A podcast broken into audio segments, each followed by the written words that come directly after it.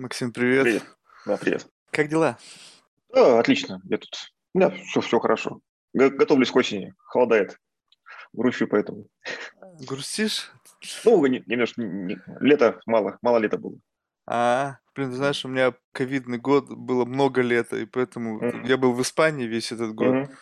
И так надоело, ты знаешь, это день сурка, когда вот один и Да. тот же, как бы погода не меняется, плюс-минус, знаешь, зимы, лета нету, весны, осени тоже нету, и вот все как-то прожил, как на одном дыхании. Мгм. Сейчас наоборот, в Нью-Йорке кайфуешь, дождик, ураган, знаешь, как-то какая-то Да. чувствуется жизнь. Разнообразие, да. Да. Что, давай начнем? Да, давай. Представься, пожалуйста, за слова, кто ты и чем ты занимаешься. Меня зовут Максим Волохов. Я в данный момент руковожу корпоративной стартап-студией Habitat Projects. Мы, это такая фабрика по производству цифровых бизнесов. Вот, вроде как считается, что не- не- неплохая.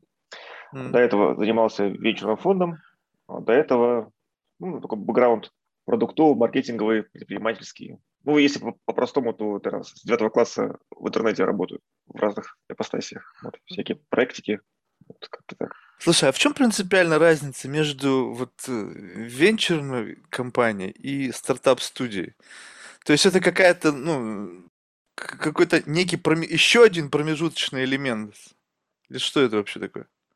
Ну, наверное, правильно будет так сказать, что в целом, как-то, ну, лично меня там, с, с молодости, с- со школьных лет интересовало, интересовали способы, как делать что-то новое, создавать что-то новое. Ну, особенно меня интересовали компьютер, интернет, поэтому все новое применительно туда.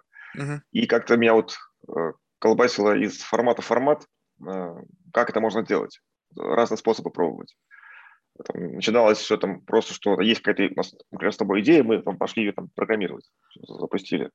Потом как-то стало это уже, ну, то, что мало, не, ну, хотелось еще попробовать другие способы. Там, а что если работать ну, с другими проектами, то есть переходить к какому-то уже такому более портфельному управлению. Тут вот начались уже какие-то первые инвестиции, потом уже это все было уже в формате прям венчурного фонда, то есть это как-то уже такая системная работа с портфелем компаний. А вот следующий как бы уже виток был, это вот переход к стартап-студии. Для меня это такое эв- эволюционное движение. М. М, То есть не могу сказать, что это наверное, там, лучшее, что есть в мире. То есть у стартап-студии есть там куча своих плюсов, своих минусов, но попробовав те форматы, которые были до этого, мне сейчас этот фо- формат кажется таким наиболее оптимальным. Он такой, знаешь, что- что-то такое балансирующее между... Ну, потому что вечер это совсем такое, что, как сказать, не то, что как казино, но там мало контроля, мало риска, там вся работа делается на этапе э, аналитики, и потом уже, тем более, если у тебя этап ранний, когда проекты еще молодые, там дальнейшая судьба, ее предсказать очень, очень сложно. А, Когда ты работаешь там в компании, корпорации, там от тебя тоже мало что зависит, там, у тебя низкие риски, ну и низкая награда, да, там, ты свое дело делаешь и, и все.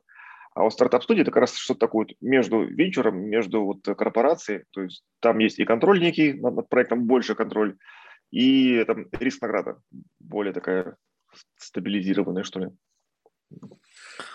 То есть больше, если я правильно понимаю, в стартап-студии ты больше вкладываешь экспертизы, чем своих денег, и за счет этого ты получаешь вот этот вот необходимый леверидж, потому что кроме как бы винить ты будешь самого себя, что если ты хреново Ну. поработал, то по сути у тебя и результат хреновый. А тут вроде как ты деньги дал, но и ты надеешься на то, что ребята будут делать так, как, ну, в общем-то, они тебе обещали, без какого-то либо контроля, кроме как, не знаю, там, финансовых потоков. Да, ну так, если да, вкратце, на- наверное, я бы сказал, что все эти форматы там стартап-студии еще называются да, венчур-билдеры, ком- как, как компании-билдеры, там еще названий 20 есть разных похожих. Это все скорее, знаешь, как про переход от э, ремесленничества к некой мануфактуре или там к фабричному производству. То есть, да, раньше делали там люди сами все, да, там я фаундер, ты фаундер, там что-то свое делаем. А потом, наверное, же можно как-то процесс декомпозировать на какие-то кусочки и уже делать его как в виде мануфактуры. Вот это вот есть эта часть этого процесса. То есть почему, если там раньше там, знаю, чашки делали сначала одним способом, потом другим, потом фабричным, почему цифровой бизнес делать нельзя? Можно, вот просто потихонечку и учимся. И поэтому стартап-студия, ну, как я ее сейчас позиционирую, что ли, это скорее роль такого кофаундера, только я как кофаундер не физлицо, скажем, а юрлицо. Я, я беру на себя набор функций и вопрос фандрайзинга. Вот, а. поэтому мы с тобой на старте договариваемся, что ты там на тебе вижен, на тебе там, собственно, продуктовая работа, какие-то продажи, работа с клиентами, то есть то, что ну, за аутсорсе там проблематично. А вот весь бэк-офис, там, не знаю, как фандрайзинг, и, наверное, самое важное – это некий накопленный опыт причин смерти. То есть у меня есть большое уже кладбище, и поэтому я знаю, что, скорее всего, наш там, проект может убить. Я поэтому могу немножко эти риски снижать на, на старте там, и, в, и в пути. Вот, и мы в таком тандеме движемся чуть быстрее, чем просто в дикой природе. А, слушай, ну теперь понятно.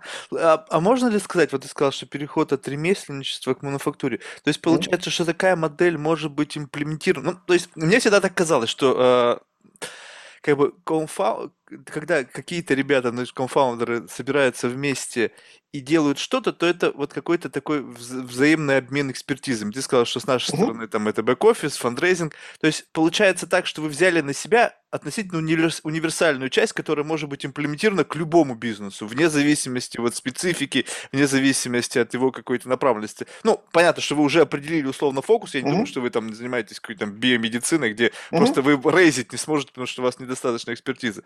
Получается, что это де- э, может быть вот эта вот функция, э, ну, как бы имплементирована для совершенно любой бизнес-модели. Да, в целом, да. То есть я поэтому как-то спрашивали, потому что мы довольно много рассказываем вообще, там, как у нас происходит, что мы делаем. А, И часто вопрос был, а, там, конкуренции не боитесь? Чего, чего вы там все рассказываете? За- Зачем вам это нужно? А, э, у меня есть такое понимание, что ну, это будет странная стартап-студия, там, как угодно называть, которая умеет делать все и сразу. Там, да, и медицину, и там наушники, и там онлайн-проекты, шопинг, чего угодно. Скорее всего, оно не будет настолько эффективно, а эффективно будет студия, у которой есть э, нишевая экспертиза какая-то. Вот мы там эксперты там, в маркетинге онлайн, э, реклама, smart shopping, e-commerce, все вокруг. И вот онлайн формат. И мы вот в этом топе мы накапливаем экспертизу. То есть если ты хочешь сделать проект в, это, в этих нишах, то как бы к нам, наверное, будет тебе правильнее релевантнее. У нас опыта больше именно в этих, в этих, в этих нишах. Вот. Поэтому, да, то есть, ну, ну, нужно, нужно точно, точно должен быть фокус, да, и чтобы люди понимали, то есть, что вот именно эта ниша твоя, ты мне как-то можешь помочь. Слушай, ну вот э, тут как бы такой, мне кажется, нерешаемый в какой-то мере вопрос. То есть вот когда, условно, кто-то к вам приходит и говорит, ребята, ну окей, мне, нам нравится ваша модель, мы mm-hmm. хотим с вами работать, хотим, чтобы вы были нашим кофаундером. А, ну, вот ваша команда, условно. То есть вы как, как, как, как некая entity, но как одно лицо, да. условно. И, но вот вопрос фандрейзинга, он же все равно остается открытым. То есть, ну окей, у вас есть экспертиза, это не отнять. Но нужны деньги. И здесь вопрос что? Что вы предварительно оцениваете компанию, понимая, насколько есть у нее перспективы поднять деньги, либо э, ну, как бы вы любых ребят к себе берете. То есть у вас ведь тоже есть, по сути, некий элемент выбора. Вы к себе еще не каждую mm-hmm. компанию возьмете. Да. Это, поэтому говорю, что мы к этому пришли эволюционно. То есть э, это было очень не так сложно, когда есть бэкграунд вечерного фонда, чуть применить это вот уже на стартап-студию. А, ну, вот, во-первых, сразу важных нюанса. Мы работаем специально, так это осознанное решение, только с проектом на начальной стадии. То есть тут нет такого, что к тебе пришел проект, там уже этим все ясно, понятно, вот ты такой, ну ладно, там, дадим денег. То есть если там с проектом все ясно, понятно, то это уже, да, это формат вечерного фонда, или там иди в банк, деньги бери и, там, и полетел дальше. Вот, когда приходят люди, когда еще там есть рынок, есть там какое-то направление, может, какие там первая продажа, дай бог, есть какой-то MVP, или вообще нету ничего. И мы уже прямо с нуля из, как говорится, из палок и шишек э, создаем что-то, да, чтобы это было интересно. Дальше вот э, есть два формата, наверное, студии, чем, чем отличается, ключевое отличие. Эм, твоя бизнес-модель, по, по что ты работаешь? Ты работаешь по итогу на экзит, то есть что мы там вырастили проект, и он там продался, все заработали. То есть как uh-huh. фонд венчурно работает любой. Это одна часть. А у нас чуть другой формат, потому что мы все-таки считаемся как корпоративная стартап-студия, поэтому мы делаем только те проекты, которые релевантны, которые интересны, которые могут помочь нашей головной компании Admitat. Компания Admitat занимается интернет-рекламой, она собирается там выйти на IPO там, через там, 3-4-5 лет, вот, и поэтому моя задача делать только те проекты, которые будут драйвить успешный выход компании на IPO. Вот, а, поэтому... то есть вы как скаут, технологический скаут для основной компании? Да, но как создание новых бизнес-юнитов для головной компании, новых драйверов роста, да. Выхода, выхода на новые рынки, да, вот это все. И, собственно, пока, до сих пор, пока проект, проект, который мы делаем, он в фокусе, он интересен, он может помочь успешному IPO, мы это фандрайзим сами из нашего фонда вот, э, внутреннего. Mm. И, а если мы понимаем, что проект как-то так запивотился, уже куда-то ушел в сторону от стратегии, то да, мы выводим на рынок, там уже начинается классика, когда там раунды, там, фандрайзинг и там какой-то экзит в, в потенциале. Вот. Mm, слушай, ну это очень интересно. А вот, а вот что является для тебя вот таким принципиальным сигналом? Ну, то есть вот ты говоришь, что там может быть еще не быть ничего, но условная идея, да, или там какой-то есть там первоначальный набор. Вот как вот, вот, вот что это за чувство? То есть все пытаются его написать, у меня какая-то там бизнес-чуйка, там еще какой-то. Ну, то есть понятно, что это все, все эти чуйки, они основаны на каком-то личном опыте, там, не знаю, накопленном, не знаю, прожитом, и так далее, yeah. насмотренности. Вот это вот что? Вот как это выглядит? Вот просто можешь описать это чувство? Вот ты смотришь и, и прям что-то внутри начинает шевелиться, либо ты, вау, ты как бы, ну, пытаясь не скрывать эмоции, такой покер-фейс, чтобы дорого, дорого, задешево не продаться, в смысле. Ну, нет, очень хорошо описал все, оно так тоже бывает. Вот, и это прям счастливый момент. Я вот, наверное, живу ради таких моментов, когда именно так, так случается такая такая химия.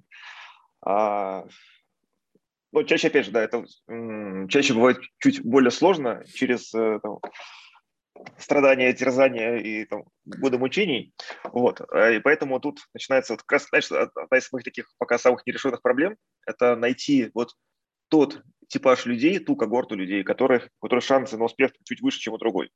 И вот тут, слушай, тут прям большие проблемы, я поясню почему. А, мы к этому подходим так довольно так продуктово, серьезно, там, знаешь, когорты, воронки, там, помечать э, типаж людей, их потом отслеживать их там перформанс. Uh-huh. И вот мы таких когорт замерили очень много, э, там по всяким разным там срезам, способом, знаешь, там продукты типа там junior, там middle, senior, там, не знаю, бизнесмен бывший, там, с опытом, без опыта, с бэкграундом, без бэкграунда, там, с экспертизой в этой нише, без нее, там, и всякие комбинации. И вот пока, слушай, нету э, той когорты, которая прям сильно выигрывает. Единственное достижение, которое есть, у нас есть там 2, 3, 4 когорты, которые мы знаем точно нет. То есть мы идем mm-hmm. вот так снизу обрезая. Вот мы знаем, что с этими точно связывать не надо, как бы это там будет более страдания. Вот. А, а кто они? Кто... Можешь сказать, но если не секрет? Ну, просто чтобы я знал, мало ли меня таких людей в жизни встречаются, я сразу же был, не-не, стоп, ребята. Там, там просто, знаешь, э, там нет секрета, там просто есть, э, скажем, влияние корп-культур некоторых компаний. То есть если человек выходит из, из компании X, мы такие уже знаем, что там такая специфическая корп-культура, что А-а-а. дальше не получится. Поэтому просто я из этого не хочу называть, потому что ну, не бежать. Не, ну, то есть люди с какие-то пролеченной корпоративной культурой. Причем это компании ну, либо определенные, либо э, определенного бренда, либо определенного сегмента. Чаще бренд, да, бренд, то есть они могут заниматься много чем. Вот я сам раньше называл это так булшитом фразу про корп-культура к лучшей стратегии на завтрак, а что-то как-то, знаешь, вот с, каждым годом все понимаю, что оно все актуальнее, актуальнее, актуальнее становится. Вот если человек там поработал в какой-то такой, ну, окей, там, неправильно для нас корп-культуре, то потом это исправить прям очень сложно. Очень сложно. Вообще да, просто... Боль-боль, да. Причем это настолько сильно знаешь, у нас, знаешь, у нас есть клиенты, они раньше работали в одной из э, двух очень самых крупных авиационных компаний. Потом uh-huh. они ушли в частный бизнес, ну, стали полноценно uh-huh. ранить свой собственный бизнес. Но у них все вот эти вот еще высоколобость, как будто они все еще там. Там да. люди к ним сами шли, ну, потому что идти некуда. Вот то 50 на 50. Uh-huh. Ты идешь либо в компанию А, либо в компанию Б. Больше uh-huh. выбора нет. И они до сих пор живут в такой парадигме. А зачем нам маркетинг тоже? Там сами люди придут. Я говорю, с какого хера они к вам сами придут? Вы uh-huh. вы же теперь не они. А даже угу. когда они, вы были ими, то тоже такая позиция немножечко бредовая. И поэтому, когда вот, когда люди выходят из вот такой вот махровой корпоративной культуры, причем действительно с таким а, скажем так, с большой долей рынка еще очень важно понимать, чтобы да. они... Э, монополии, да, какие-то. Условно близко к монополии, где они вообще абсолютно не понимают, что они живут в какой-то сюрреалистической угу. реальности, да, когда вот у вас вот только так, но это только так, и это применительно только к вам. Вы ушли на большой рынок, и тут все по-другому совершенно. Угу. Если вы вот быстренько не поменяете свои вот эти вот подходы, то, может быть, все очень плохо для вас кончится. С этим я да, причем, вот, ну, вот в нашем случае даже айтишная компания, кажется, что там вроде как да, современные, молодежные, ну, фига, тоже там бывают токсичные, там просто какие-то, знаешь, даже, даже такие примитивные вещи, что человек не может нормально пообщаться с, там, с другим человеком, он начинает как-то там, показывать, что он важнее, он, он там, я же там кру- продукт, кру- да, я же крутышка. Да, Да, да, да, да, да. Ты там что-то там мне какую-то там ерунду говоришь. Я тебе сказал, там иди, делаем, там, твое дело молчать. Вот как так, смотришь на это и ну э, как, как? Ну, ну, вот так вот. Слушай, ну вот тут знаешь, вот мне что интересно? Ты сказал, что вы пытаетесь вот выделить вот эти вот, э, грубо говоря, когорты, которые, скажем так, обречены на успех, да? И вот тут ты говоришь, что есть там разный уровень экспертизы этих людей, там, значит, с большой экспертизы, с э, уровня там сеньорити внутри этой экспертизы и так далее. А тебе не кажется, что на самом деле вот если так вот сделать такой большой срез, вот ну, заморочиться и взять все самые успешные проекты, то э, в большинстве из них вот такого высокого уровня сеньорити его не было. Вот что просто люди как это вот в какой-то момент что-то генерировали, и такое ощущение, что буквально на каком-то интуитивно... Я сейчас не говорю о serial entrepreneurs, которые один раз mm-hmm. что-то сделали, да. и потом еще там добили два-три раза. Это лучшие чуваки, да. Да, это, ну, да, это, это, это отдельная история. Я имею в виду, что с самого начала у них же тоже получилось. Ну, то есть я не, я не говорю, что с самого-самого. Они там, может быть, их не знали там 20 лет, они там херню какой-нибудь занимались, там бахи выстрелило. Mm-hmm. Но это говорит о том, что вот многие люди начинают это описывать, что то есть, может быть, это тождественно, сейчас я не берусь это отрицать, что, типа, они очень долго пытались, пытались, пытались, набивали шишки, в, конечном итоге эти шишки превратились в опыт, они смогли выбросить, вот как в твоем случае, все ошибки, все несовершенства и пришли на новый виток, на очередной проект уже с полным набором тулов и скиллов для того, чтобы это сделать. Блин, это не всегда так. Вот посмотри на Супергергу, у него что-то были какой-то набор скиллов, тулов до этого, ну, что-то он какую-то херню там, по, если верить фильму, создал, да, там все как бы ахнули, там, ну, на самом деле, в общем-то, сказать, что это какой-то, прям, супер experience, ну, ни хрена, наверное, да? То есть угу. такое ощущение, что здесь есть что-то другое, что вот пытаться улавливать исключительно э, профессионализм, experience, прожитый опыт, тут еще есть какая-то, вот если брать в основу какую-то, может быть, идею э, детерминизма, то есть что-то в человеке, что вот он как бы обречен на успех. И вот это, мне кажется, можно каким-то образом прочувствовать. Вот в этом, мне кажется, мастерство профессионала венчурного рынка вот такого высокого уровня. Когда ты чувствуешь человека, что ты прямо, вот есть от него исходит какая-то энергия, ты знаешь, блядь, вот с этим чуваком пойдешь, угу. стопудово в дамки выйдешь. Вот есть такое чувство, когда вот такие люди встречаются, вот именно люди, сейчас без относительно экспертизе, тому, что они делают, а просто вот какая-то энергия от человека исходит. Ну да, то есть, как ранее говорил, это счастливый момент, если такое случается, то тут просто, знаешь, мы как это shut up and take, take my money. Э, и, знаешь, есть в венчуре такие смешные истории, когда даже в, там, в корпоративном венчуре, более строгом, там компании, знаешь, там могут год долго там согласовывать мандат, то есть куда они деньги инвестируют, куда не инвестируют, что мы делаем, что мы не делаем. А потом приходят, да, просто такие ребята, они такие, вы, конечно, вообще не в мандат, но нам пофиг, да, берите наши деньги, давайте, давайте делать. Просто потому что сработала какая-то химия, была какая-то вера, понимание. То есть такое бывает. Но просто я как бы строю вот эту цифровую фабрику, и тут нужен на поток. А на потоке такие штуки ты их не сделаешь. Это, знаешь, такие счастливые моменты. Там, и случаются там раз там, в полгода, да. Вот поэтому ты на этом именно фабрику не построишь, к сожалению. Я был бы счастлив. Вот. А так, поэтому вот и говорю, что нету когорты, которая обречена на успех, или я пока еще не знаю, не вижу, не умею определять.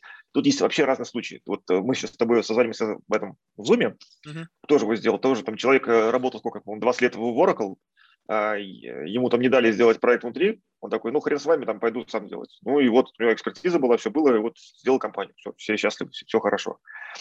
Знаешь, я к чему пришел, скорее, в, в этом формате? Вот пытаться отскорить человека на входе прям сильно сложно. И шанс на то, что ты сможешь правильно скорить, ну, не минимальный. Что если бы это даже в мире где-то было, была бы какая-нибудь компания, там, которая, там, знаешь, там будет, там, единороги там один за одним. Оно все-таки немножко не так работает, оно больше так, знаешь, идет снизу. Поэтому что делаем? Э, делаем э, подход снизу, как, как, каким образом? Э, испытание, испытание боем. То есть система так построена, что мы можем делать много попыток, можем давать людям возможность попробовать, дать им шанс. Вот. И, знаешь, такая среда питательная, которая, в принципе, если что-то получается, то она очень быстро эту, эту искру э, разовьет до, до огня нормального. Поэтому мы всех загоняем, там, чуваки, там, давайте, делайте, там, мы вам поможем всем, чем можем. И у нас там стоимость ошибки, она не, небольшая, и мы поэтому просто, вот, конечно, таким брутфорсом через перебор и находим у тех, у кого получается. И те, у кого получается, мы их уже там, дальше повышаем степень риска, степень инвестиций и там понеслась дальше. Вот. Поэтому как-то я пока в эту больше верю модель. Но это именно для вот фабрики, для, для цикличного производства. Если там вот, как, ты как фонд частный, да, конечно, лучше вот искать э, химию.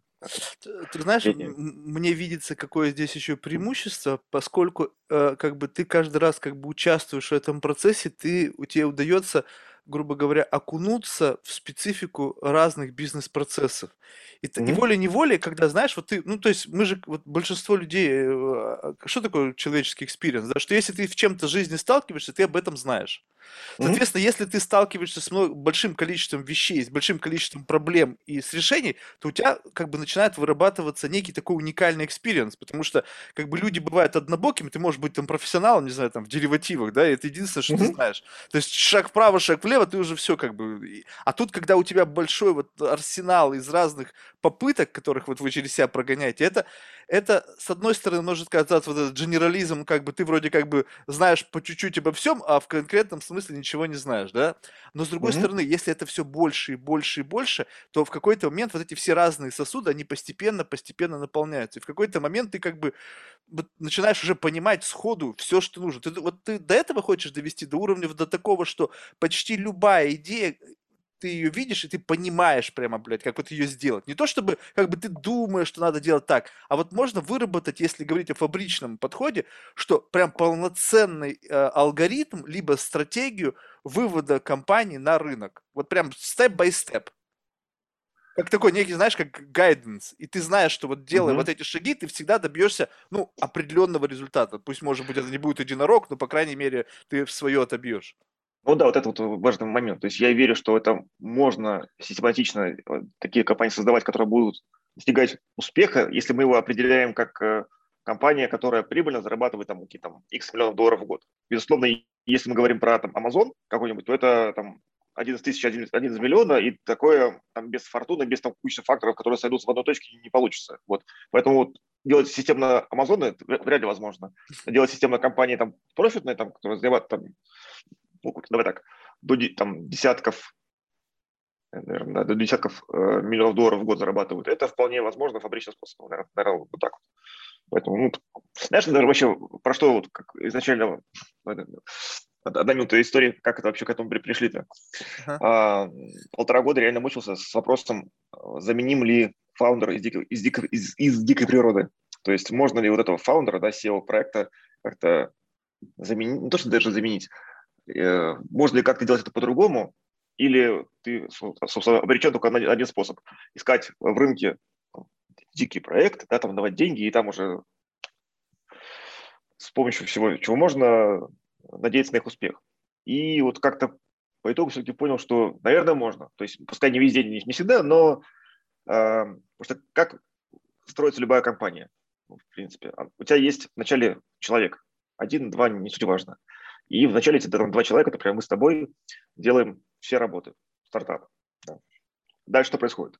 Человек декомпозируется на функции. То есть ты такой сначала, окей, я теперь дам программирование Васе, там, потом Пете отдаю маркетинг, потом отдаю там продажи и, и так далее. То есть и, собственно, в конце компании ты уже такой чисто визионер, а все функции ты от себя декомпозировал. Uh-huh. Вот, поэтому мы, собственно, этот процесс же и повторили. То есть мы просто взяли какие-то основные функции, из которых строится SEO, фаундер, и разделили их на, на сервисы. Вот, оставили только ему вот это, там, то, что незаменимо, а там Vision, да, там, стратегия, какая-то работа с клиентами первично, вот это сама химия. А все остальное, то, на что он по-любому будет декомпозироваться. В любом случае, он, он, а, а, он эту дорогу все, все равно пройдет. Он просто уже сделали инфраструктуру готовую, и поэтому, когда он такой, окей, я там дошел до шага 2, мне теперь нужно там построить отдел продаж, мы такие, а уже все есть. Мне тебе надо построить HR-службу, она уже есть. Еще что-то построить, там, юристов, там, все есть. И за счет этого время сокращается. Вот. Слушай, это вообще офигительно. Сейчас мне, ну, это такая сейчас начнется в голове философия. Слушай, ну вот получается, что в идеальном мире вам в конечном итоге нужен просто визионер. Ну, то есть, потому да. что вы можете, как бы за счет вот этого, тех декомпозированных элементов создать целостную личину. А насколько ты считаешь, вот, э, э, что вот именно уникальность э, предпринимателя заключается в том, что у него все эти элементы развиты. Знаешь, вот как вот, ну, знаешь, полноценно развитый бодибилдинг, uh-huh. да, вот у него там да. плечи, спина, руки. А представляешь uh-huh. себе, вот у него плечи, спина, руки, а ноги вот такие, пим, две ниточки. И он как бы как, как, как лягушка, прыг, прыг, прыг, бочка на спичках. И как бы получается, что у него не получится выстрелить, потому что у него не хватает вот этого. Но вы говорите, окей, не проблема, у нас-то есть. Вот у нас вот сильные ноги, на тебе, условно. Но именно как раз-таки, когда это гармония, то вот это визионерство, она как бы не, несколько делается некий аджаст. Ну, писатели-фантасты, да, банальный пример. Почему некоторые из писателей-фантастов как бы условно оказались предсказателями, а некоторые нет? Написали какую-то херню, там ну, просто бред какой-то. Потому что там не было представления, насколько это чисто теоретически с точки зрения науки, вообще развития техники может вообще в принципе быть. И поэтому, когда предпринимателю, он просто визионер, и у него нету прикладных скиллов, то его визионерство может быть на уровне просто офигительного фантазера. Вот я вот могу быть охранителем mm-hmm. фантазером, я сейчас накурюсь mm-hmm. и такие могу визионерские идеи выдавать, но по сути кто-нибудь послушает меня с реальным опытом и скажет, Марк, ну какой-то бред, по-моему, ты просто сейчас uh-huh. гонишь. И поэтому вот как вот тебе не кажется, что вот это не только визионерство важно, но и все остальное? Смотри, ну ты да, ты одновременно и прав, и прав. Сейчас поясню. А, ты очень правильно писал вот эту итоговую точку, к которой надо прийти, что есть, что от фаундера по итогу нужен только vision. Остальное можно построить в виде сервисов. Но это нельзя, нельзя делать вначале. Нужно как бы сначала построить сервисы, а потом уже перейти к, этой, к этому формату. Поэтому вот, опять же, одна из причин, почему мне понравился формат стартап-студии, это, и что это, наоборот, часто убивает многие стартапы. Например, мы с тобой фаундеры, э, и говорят, ты хорош вот на этапе от нуля до единицы. Ты там идею там доводишь до, там, до первых продаж, до повторных продаж. А, я, э, а потом ты не умеешь. Ну, потому что ну, у тебя такой склад характер, да, ты, ты там крутой, вот именно там креативщик какой-то, а там сторит процесс вообще не твое. И вот это очень часто как раз стартапы убивают в рынке, что фаундер не тянет, и он не, не готов отдавать, то есть как бы бразды правления, какую-то власть и, и там все страдают. Там, инвесторы, проект, команда и вот. Стартап-студии все-таки мы на себя берем такую патриарха, патриархальную, что ли, роль, и мы на берегу договариваемся, что это нормально, что на каждом этапе развития может быть э, разный SEO. Вот. Ты остаешься в любом случае э, совладельцем, акционером, э, ты там прошел свой этап, передал бразды правления тому, кто умеет процессы, потом, например, там опять требуется тот, кто нужен вижен, мы тебя там опять возьмем, ты остаешься там в борде проекта. Вот, поэтому, э, тут, опять же, про декомпозицию. В идеале, когда все эти кусочки будут достроены, у тебя, у тебя будут в команде 5 чуваков, которые супер именно на, на этапе от нуля до единицы, потом там 5 крутых чуваков, которые умеют делать процессы в компании масштабируемые, а потом там еще следующий тип людей. Вот, и когда у тебя как раз эти сервисы построены, тогда ты уже можешь делать им так более-менее искусственно. Ты просто берешь человека с виженом, говорит, у меня есть там идея вот такая-то. И за счет того, что у тебя уже отстроена вся инфраструктура, есть люди, которые умеют, которые спецы в каждом своем этапе, у тебя эта вся конструкция построится. Вот. Но, mm-hmm. ну, пока нет, нет этих сервисов, ну, это нельзя. То есть, э. то есть, по сути, вам нужны просто идеи. Ну, поэтому я еще нахожусь в процессе создания всей этой системы, но когда я дострою, да, она будет именно такая, да. Слушай, ну вот, а тебе не кажется, что когда вот вы вот так вот все... Вот, подожди, вот тогда давай э, упремся сюда. Что такое идея? То есть и, и, э, не получится ли так, что если вы создадите эту систему, то вам и визионеры эти будут не нужны. Вы сами просто сидите, делали брейнсторминг, бам, вбросили идею, и у вас уже готовы инструменты для того, чтобы эту идею подхватить и развить. Зачем вам нужен кто-то? То есть, получается, здесь есть какая-то уникальность идей, есть люди с уникальным виженом, которые могут генерировать идеи, которые не могут генерировать другие. Ну так, ну, можно и вообще обойтись без фаундера, то есть такое тоже может быть.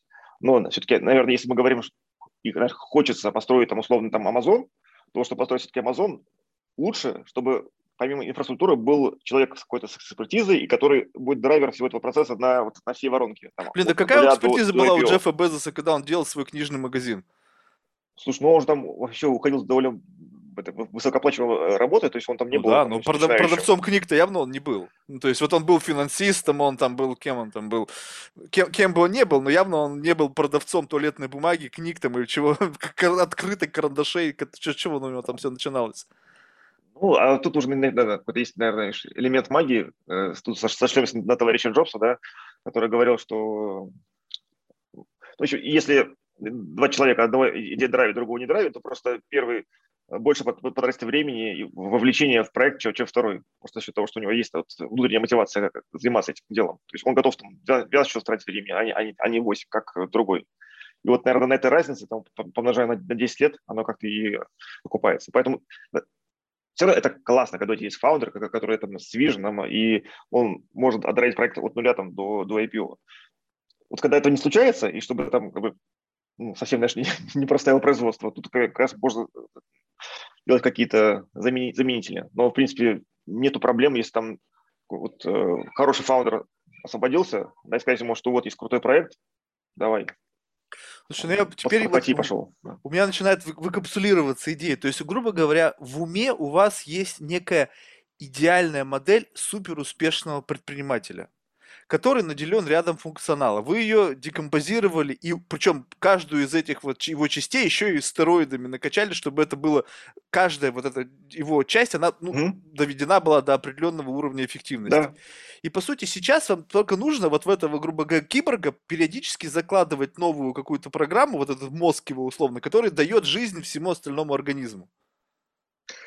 Ну, похоже, да. И в целом это скорее про то, про инфраструктуру. Это вот слово это не плохое, но оно правильное. Хм. То есть, если ты там два одинаковых предпринимателя, просто у одного есть какие-то уже там на пути там построенные там пидстопы, там что угодно, какие-то системы уже, а у второго нет. Они оба дойдут, дойдут до своего там IPO. Просто того, что за счет того, что у этого есть эти подпорки какие-то на пути, он это делает быстрее. То есть это просто вопрос про то, что цикл из там, 10 лет превращается, там, например, в 5 лет. Вот, вот хотя, хотя бы вот на этого, это, если, если даже это делаем, это уже круто, это уже в два раза сильнее, чем рынок. Это уже как бы, ну, того стоит. А если дальше, вот тоже пара слов про вот идею, потому что мне кажется, это частое заблуждение у корпораций. Знаешь, это, часто корпорации приходят и говорят, знаете, вот мы умеем масштабировать, там, они, они считают, что умеют масштабировать, потому что да, мы большая корпорация, нам там нагнать тысячу человек, программистов, там, дать денег, это не проблема. То есть мы умеем масштабировать, считают. Наша единственная проблема, у нас нет идей, да, там, как, или плохие идеи, слабые идеи. Вот, там, и вот спрашивают, где брать идеи хорошие? Ну, оно, с одной стороны, правильно, с другой стороны, в чем ошибочка? Идея, она бесполезна без людей, без команды, которая может идею реализовать. То есть, если ты крутой фаундер, если дам плохую идею, ты там спустя три года ты сделаешь из нее конфетку. И наоборот, если идея шикарная, ты фаундер плохой, то ты ее запоришь там за две недели. Поэтому до тех пор, пока у тебя нет вот системы, нету этих вот юнитов, не знаю, как называть, команд, людей, которые могут любую идею, любого качества довести до какого-то результата, вот, можно по качеству вообще не заморачиваться. Потому что, ну, какой, у тебя будет, еще раз, вот, те, условно, было бы у тебя там 10 э, идей, которые точно будут единорогами, да, ну, там, при, если все, все сложится. Ты их там отдаешь, а команда, ну, не можете с ними как, никак переварить их, не можете довести там, до, до, до этапа масштабирования. Вот. Вот этот вот момент как раз многие корпорации не, не понимают, они начинают там, «А, нам нужно больше продуктов, нужно больше идей, а вот то, что нет, это именно вот перехода от этапа идеи, вот какой-то эфемерной магии до вот этапа уже масштабирования, вот тут как-то обычно у людей пробелы. Начинается там кидание камнями. Кто в этом виноват? Что-то у нас плохая команда, давайте сменим, еще что-то такое. Вот. Ну. Ты знаешь, это очень любопытно, но вот просто все идет к тому, что, мне кажется, на рынке будут начнут цениться идеи. Потому что сами по себе, потому что ты действительно сейчас отмечаешь одну очень существенную вещь, что а, с учетом того, что большое количество компаний в какой-то момент осознали, что они сидят просто на мешке с деньгами и идти через acquisition это, в принципе, не самый выгодный путь, да, давайте мы лучше будем делать корпоративные акселераторы, там какие-то, не знаю, mm. там развивать внутреннее предпринимательство, и за счет этого мы как бы сэкономим денег. Плюс у нас это будет как бы in-house, все-таки это какой-то больше контроль и так далее. Mm-hmm. И э, то, что они тебе говорят, это вполне закономерный процесс. Ты посмотри, что происходит. Что действительно, э, опять же, то, что стартап-студия, это тоже определенный некий тренд, да, что как раз, ну, mm-hmm. я не думаю, что ты был в этом уникален, да, единственный придумал Нет, эту конечно, модель. Ну вот, то есть mm-hmm. люди поняли, что можно за счет этой декомпозиции создать, как бы дополнить э, недостающие mm-hmm. качества того или иного человека, и вопрос все упрется в идею. И помнишь, был какой-то момент, я не знаю, помнишь или это я из моей памяти, что э, когда, значит, была такая риторика, что типа мы не вкладываем в идеи, типа, идея как mm-hmm. бы ничего не стоит, то вот, мне кажется, мы сейчас подходим к такому эволюционному развитию, что как раз таки будут охотиться за идеей, потому что руки и экспертиза, она будет, она вот, она сидит и ждет. Знаешь, вот как, представь себе такой, такая картинка, огромный офис open space, и все ждут. И знаешь, угу. загорается лампочка, бэнь, идея, и все начинают работать.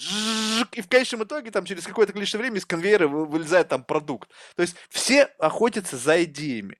И вопрос то, что то, что вы делаете, вам фактически при, когда вы достигнете определенный уровень, вам действительно нужно будет просто условно сгрузить идею, и она чик -чик -чик работает. Когда речь идет о энергии фаундера, вот здесь интересная вещь. Потому что помимо идеи у фаундера есть еще какая-то харизма.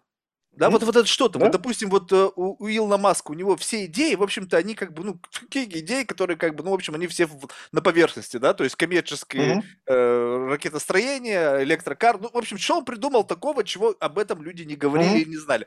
Но есть какая-то энергия, какая-то харизма, я не знаю, что там, да, то есть, может быть, это вообще, в принципе, наша какая-то иллюзия, и он нас просто всех хакнул, но неважно как. Был бы на его месте другой, возможно, бы так бы не поперло.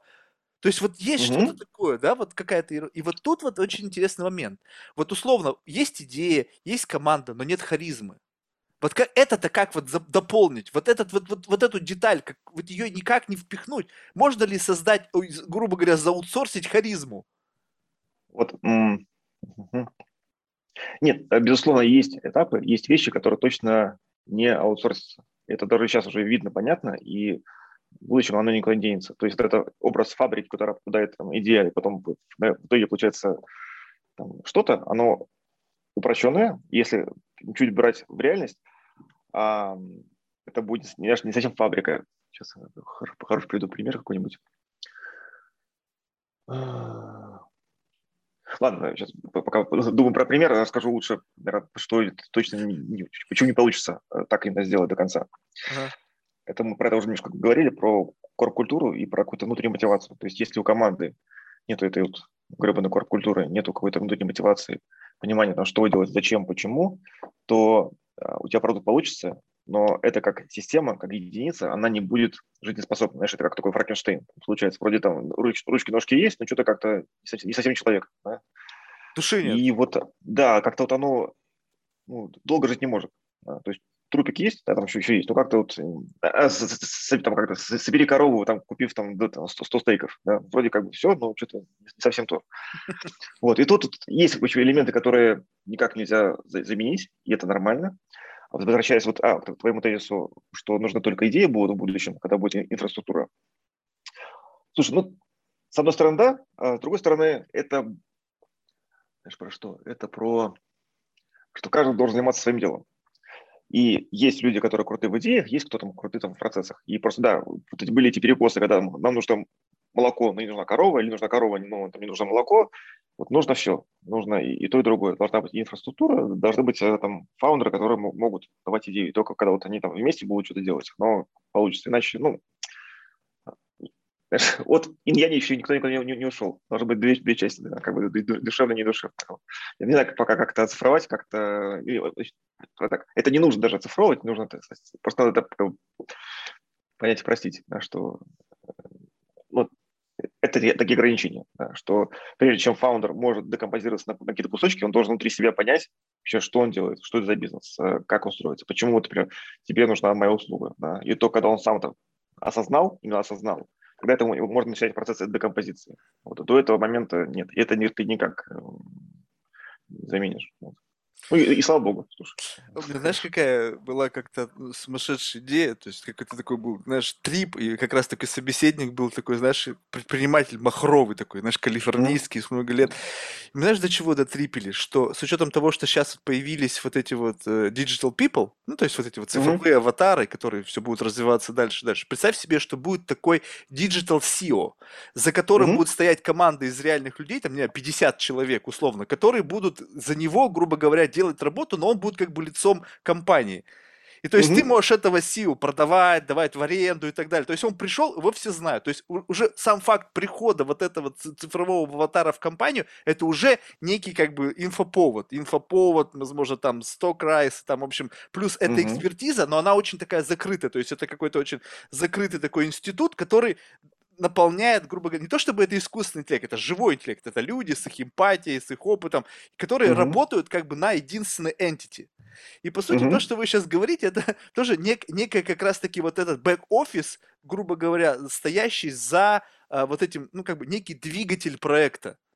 Но ведь этот угу. двигатель, условно, можно переставить из одной машины в другой. То есть вот, вот как бы вы создаете его настолько универсальным, чтобы он, грубо говоря, от Porsche подходил к Ferrari и так далее. То есть вот, вот такого плана. Ну смотри, все-таки, да, маленькая ремарка. А, мы все-таки работаем в одной нише, то есть чтобы это стало прям совсем универсально там не, ну... В мультииндустриях это прям еще сильно далеко. И, и, и таких, в принципе, ну, Подожди, Porsche и Ferrari это спорткары, все. То есть, в общем-то, ниша не, ну, не, одна. Там, там не ниша, да, именно, да, что там. Не, окей, да, если, если в рамках одной ниши, то да, да, я имел в виду, что, что мы одновременно делать и чашки, и компьютеры. А, не-не-не, я, я да. про одну нишу.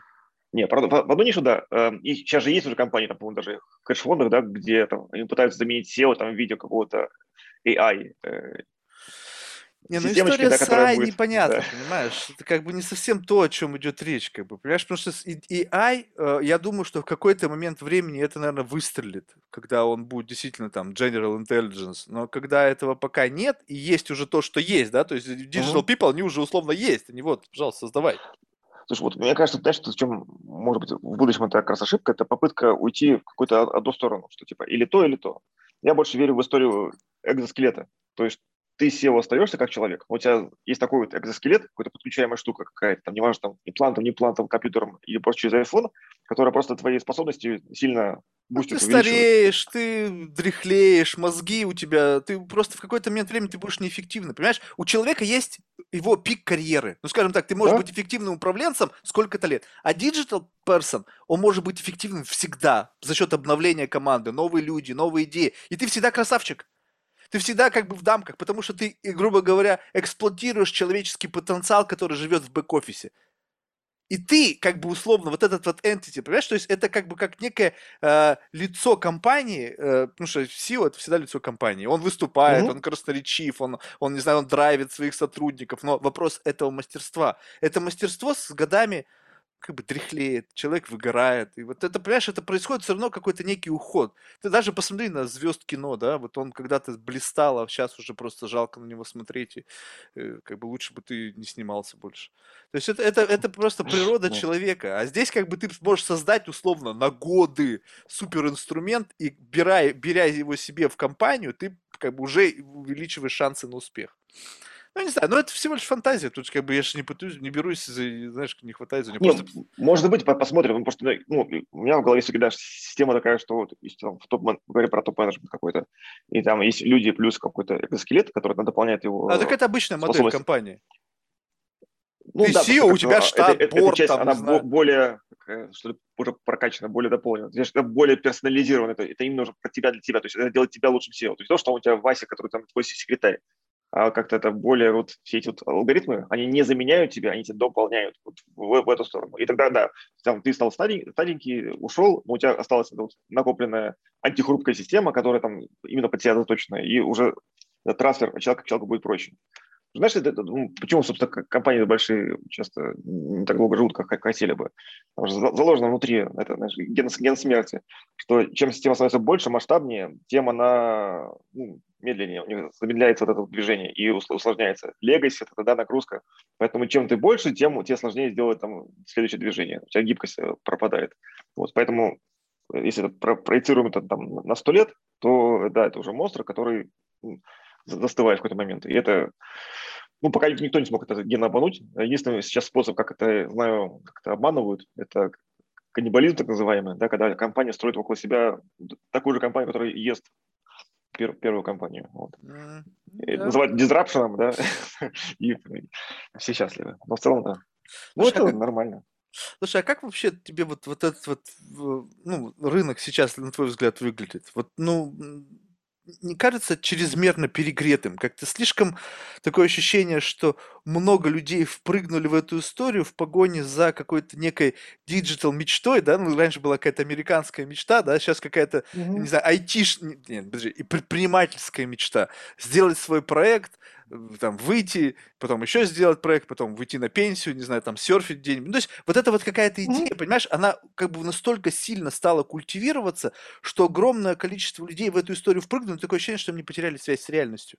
Вот я, я не, не, ну, не устаю повторять, есть примеры риторики, когда люди говорят, что вот у меня была работа, там, не знаю, финансовым, там, не знаю, каким-то консультантом, mm-hmm. финансовым, не знаю, там, в private банкинге, не знаю, где, в общем, какой-нибудь корпоративной структуре. Да, сухо, неинтересно, вяло, но по итогу сальдо.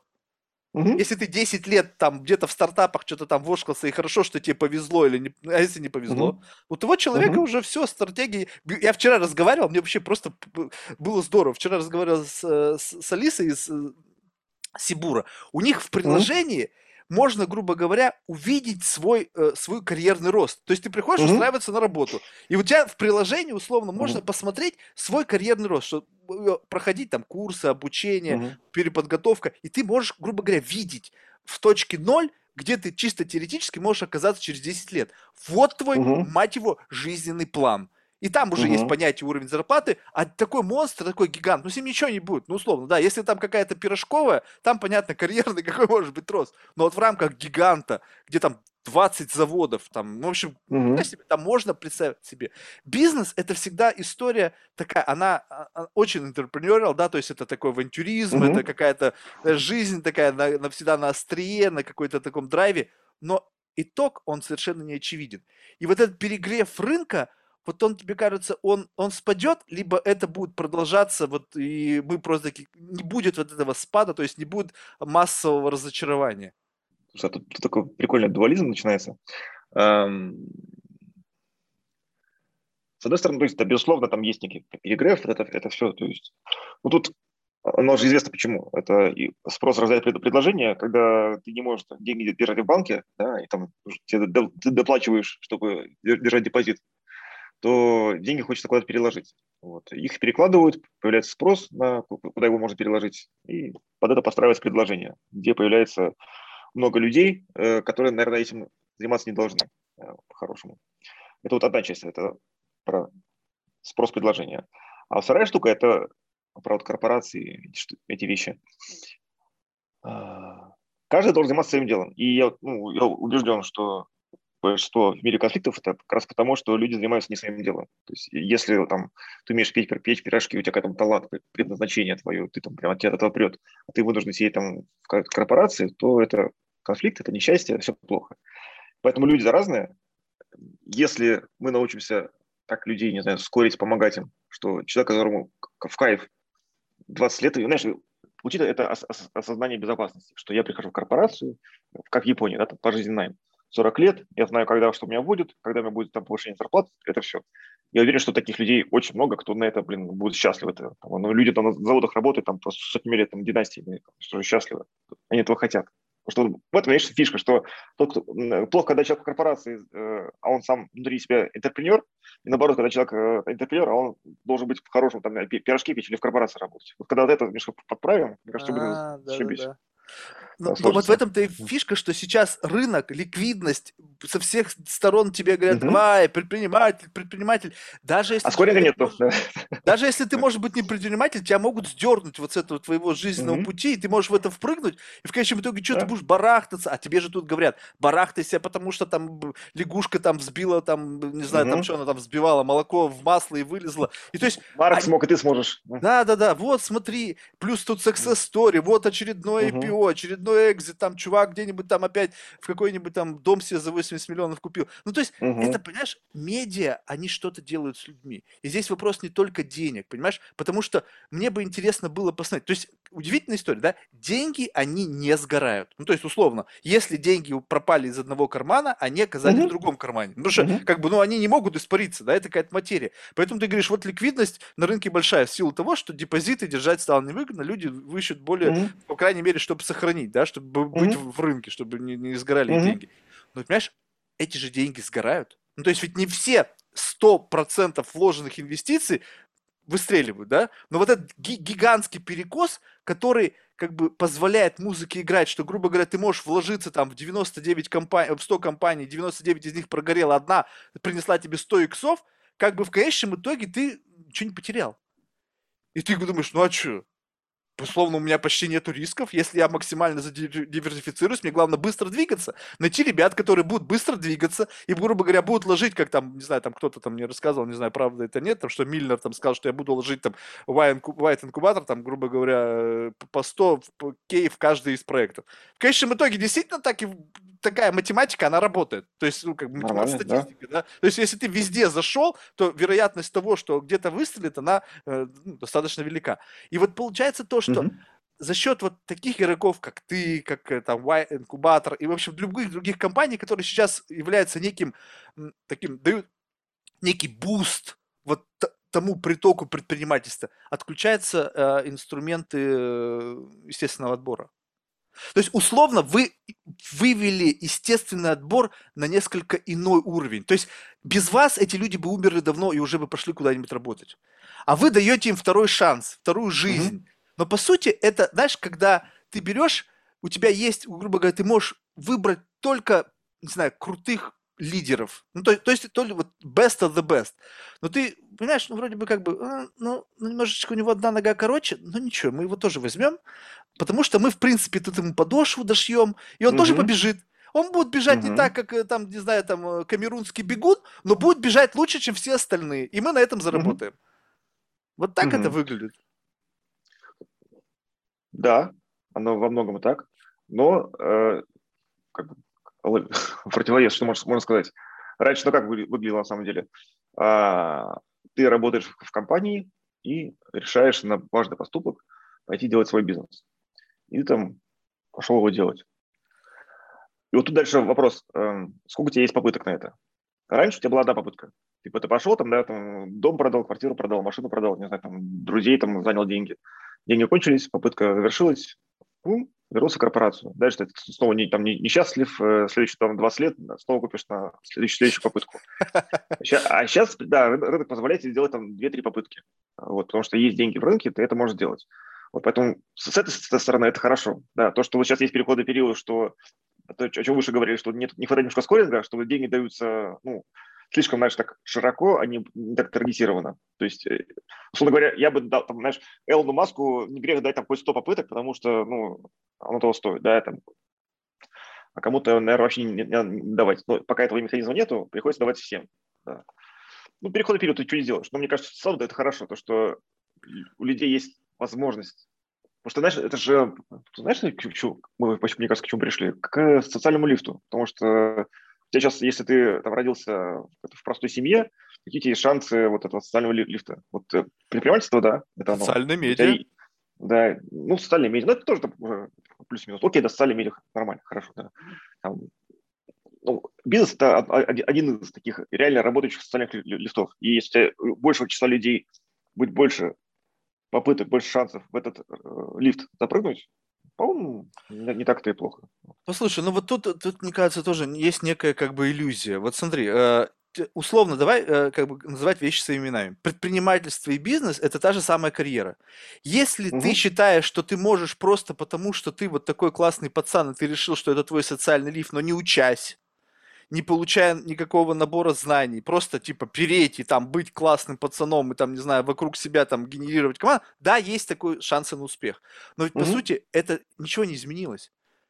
У, у всегда у людей была возможность карьерного лифта, если они прилагали условия, усилия. Иди учись, получи хорошее образование, не знаю, там, прикладывай максимально все условия для того, чтобы стать конкурентоспособным. То есть, по сути, это, знаешь, тоже такая, как бы, получается так, что денег на рынке стало много, и теперь на рынок могут прийти все, кому не лень, только потому, что у них есть мечта. И теперь только это стало как бы возможность карьерного лифта. В конечном итоге, вот я хочу просто услышать, произойдет ли то, что ты сказал, что вот мы сейчас находимся на переходном периоде, твои mm-hmm. слова. Получается, mm-hmm. этот переходный период должен к чему-то провести. Почему? К тому, что пройдет весь тот поток людей, которые сочли это как неким карьерным лифтом, социальным лифтом, поняли, что ни хрена. Люди, те, которые в них инвестировали уже там после второго, третьего раза, в них больше не поверят, и они mm-hmm. уйдут. И останутся как раз только те, для кого действительно это их боль, это их, их душа нуждается в том, чтобы быть вот на острие, вот этот, чтобы этот спирит их предпринимательский внутри дать им раскрыть. И они только останутся. Либо по-прежнему будет этот примесь вот этой мути, которая будут туда впрыгивать только потому, что это есть возможность туда зайти. Ну да, по, по частям, если. Первая часть, то, что это можно было делать раньше, в этот лифт заходить. Да, единственная разница в том, что, условно, ты вот после там универа прыгаешь на батут. И там можешь на этом батуте немножко подпрыгнуть. А что, что сейчас с развитием этих технологий, все эти штуки, у тебя пружинки в батуте добавились, там, еще штук 10, и ты уже прыгаешь не на уровне там одного этажа, а на уровне десятого этажа можешь прыгнуть сразу. То есть у тебя там, ты, ну, не было раньше возможности, чтобы там человек в 25 лет там, стал миллиардером. Причем, как бы, знаешь, так, не, ну, то есть это, эти шансы были гораздо более... Раньше, уйдены, раньше, чем раньше, как, раньше когда? Сколько лет, лет назад? Ну да, 50 возьмем. Хотя Подожди, 50 лет вообще поколение какое-то. 50 лет вообще циклы были все другие, понимаешь? И вообще жизнь была намного так. медленнее. И тогда Хорошо, говорить... Тогда, ну, мы, мы, мы, мы, про какой цикл? Там последние 5 лет или про какими этапами будем мерить? Ну, да, давай возьмем какой-то более-менее, вот 10 лет. А, 10 лет, ну, ну ну, слушай, тогда просто будет некая, некая коррекция, тут, мне кажется, ничего такого. То есть, да, сейчас идет эта волна, она немножко скорректируется, безусловно, вот, э, но она не уйдет вниз, потому что слишком много еще не оцифрованных ниш. Там, блин, очень, на самом деле, маленький процент и людей, и экономики оцифрован. Так он мог, мог бы быть оцифрован. Поэтому там поле это еще не паханое. Блин, мы-то в космос еще толком улететь не можем. Говорят, там а в глубину не ходили еще. Химия там я с тобой согласен, ты же понимаешь, что это не решится за счет вот этих вот пацанчиков, которые захотели поиграть в предпринимательскую историю. Это решится только за счет фундаментальной науки. Не в космос улететь, не с химией вопросы решить, не с глубинопогружением в воду, а людей-то в науке остается все меньше. А те, кто есть, их и то такие, как вы, вытаскиваете, потому что приходите с чеками и говорите, чувак, слушай, ты в своей пыльной лаборатории можешь до конца жизни работать там над раскрытием там генома человека, чтобы сделать бессмертного. Давай сейчас на рынок выведем какой-нибудь сладкую пилюлю, не знаю, там, из, из сахарной пудры, будем всем говорить, что она условно работает, ну, возьмем какую-нибудь там молекулу, которая там показала, что она там на червяках там продлевает их жизнь. Все, будем твое имя макать во всякое дерьмо, потому что ты профессор из Гарварда, и заработаем миллиард. А человек, понимаешь, он, его начинает прикатывать, его реально начинает разводить на все это. С одной стороны, вроде как бы, ну, я понимаю, что здесь, как бы, ну, в общем-то, ничего такого нету. Мы живем в капиталистическом мире. Но с другой стороны, приток, приток людей в науку – вот прям фундаментальную науку, которая станет драйвером всего этого, драйвером полета в космос, угу. он уменьшается, потому что люди думают, а нахера? Это же надо сколько, 20 угу. лет учиться? И потом мои перспективы неоднозначны. И, и среда усложняется. Эти люди, вместо того, чтобы заниматься наукой, с утра до вечера пишут столич, столи, стостраничные запросы на гранты которые еще не каждый удовлетворяют. То есть они занимаются вообще не тем, что нужно. А если ты в Ivy League School какой-нибудь профессор, то ты с этого гранта еще должен мзду заплатить этому mm. в эндаумент э, университета. Как? А, а что ждать-то? Прорывные деньги в интернете в космос нас не выведут? Слушай, а знаешь, у меня тут есть э, полунаучный ответ. Давай. Э, начну с, с попсы. А именно с товарища Безоса. Он просто есть такая популярная фраза, мне она хорошо описывает эту всю штуку, что, как он говорил, что наш успех – это функция от э, количества протестированных гипотез. И, дальше, если идем к научному методу, то это все через метод гипотезы. Да? Ставится гипотеза, она там контролируемая, бла-бла-бла. Соответственно, если вот соединить, то чем больше гипотез будет проверено, правильно, качественно и так далее, тем больше шанс на какие-то прорывы. Да? Мы не знаем пока где, как, но Причем это, эта система, она общая, она, она относится и к ученым, там, и к предпринимателям, кому угодно. И сейчас так построен рынок системы индустрии как угодно, что количество гипотез проверяемых, оно увеличивается. Больше денег, больше ресурсов. И у тебя, берем там 10 ученых, раньше там, из них там 3 попробовали свои там гипотезы, а сейчас попробуют там 5, 6, 7. Ну и по идее это хорошо. Столько есть, не будет людей. Кумулятивный... Почему? А потому что люди не идут в науку. А, слушай, а тут уже сейчас другая хитрость а именно в том, э, окей, ты вначале у тебя какие-то выстрелили какие-то не те, кто должны были выстрелить, пускай так, а это тоже все там очистится, рынок тут э, сыграет свою роль. Дальше, вот, например, я предприниматель, и мне нужно, нужно, нужно конкурировать с тобой. И у меня уже появляется запрос на глубокое R&D. То есть я хочу тебя победить, поэтому я делаю э, запрос на правильный R&D. Я уже иду в эти универы, даю им деньги, что, чуваки, мне надо его обыграть, копайте. Вот. И у них, получается, гранты дополнительные, новые заказы, и причем сразу уже прикладно применяемые потенциально. Вот. Mm-hmm. как сейчас, вот даже берем космос, да, Безос, товарищ, да, Virgin, Маск, что там нету R&D разве? Там очень глубокая R&D. Там это у нас, пока, кажется, это пока. Нет. Вот придет время, когда ты придешь в институт, скажешь, ребята, мне нужно R&D сделать, сказать, так, чувак, видишь, вот там вот там за три километра чувак в зеленой шапке стоит, вот вставай туда. Потому что все они к нам за R&D.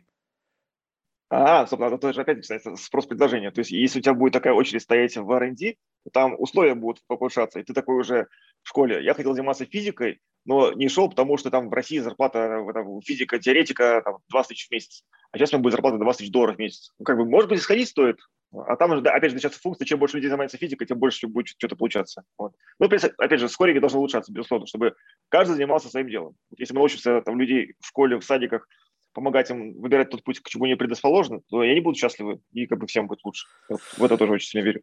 Я с тобой полностью согласен, только знаешь, в чем основная проблема здесь? Что э, вот как бы объективно люди идут там, где деньги. Ты совершенно правильно подметил. Угу. Но сам процесс готовности к тому, чтобы стать э, человеком науки, он принципиально, ну как бы, ну то есть ты понимаешь, что одного это это должен быть тренд образовательный на то, чтобы людей готовить к научной деятельности. Если сейчас, наоборот, происходит, по мнению экспертов образования, некий регресс образования, что за счет изменения как бы, специфики восприятия информации, изменения школьных программ, грубо говоря, вот, вот эта вот сама среда, она не, не настолько плодотворно для того, чтобы люди на выходе были готовы, не то чтобы даже желания, а у них недостаточно просто вот скиллов, чтобы пойти и заниматься наукой. Ты представляешь, что такое наука? Это, это нужно сидеть и, не знаю, читать многостраничные какие-то труды, абсолютно скучные, неинтересные, причем при всем при этом, когда у тебя дефицит внимания. То есть, ну, если... я, я, я, я, я, я, тоже, я, я, я физики, поэтому, да, немножко процесс... Ты понимаешь, да? Да, да. А, слушай.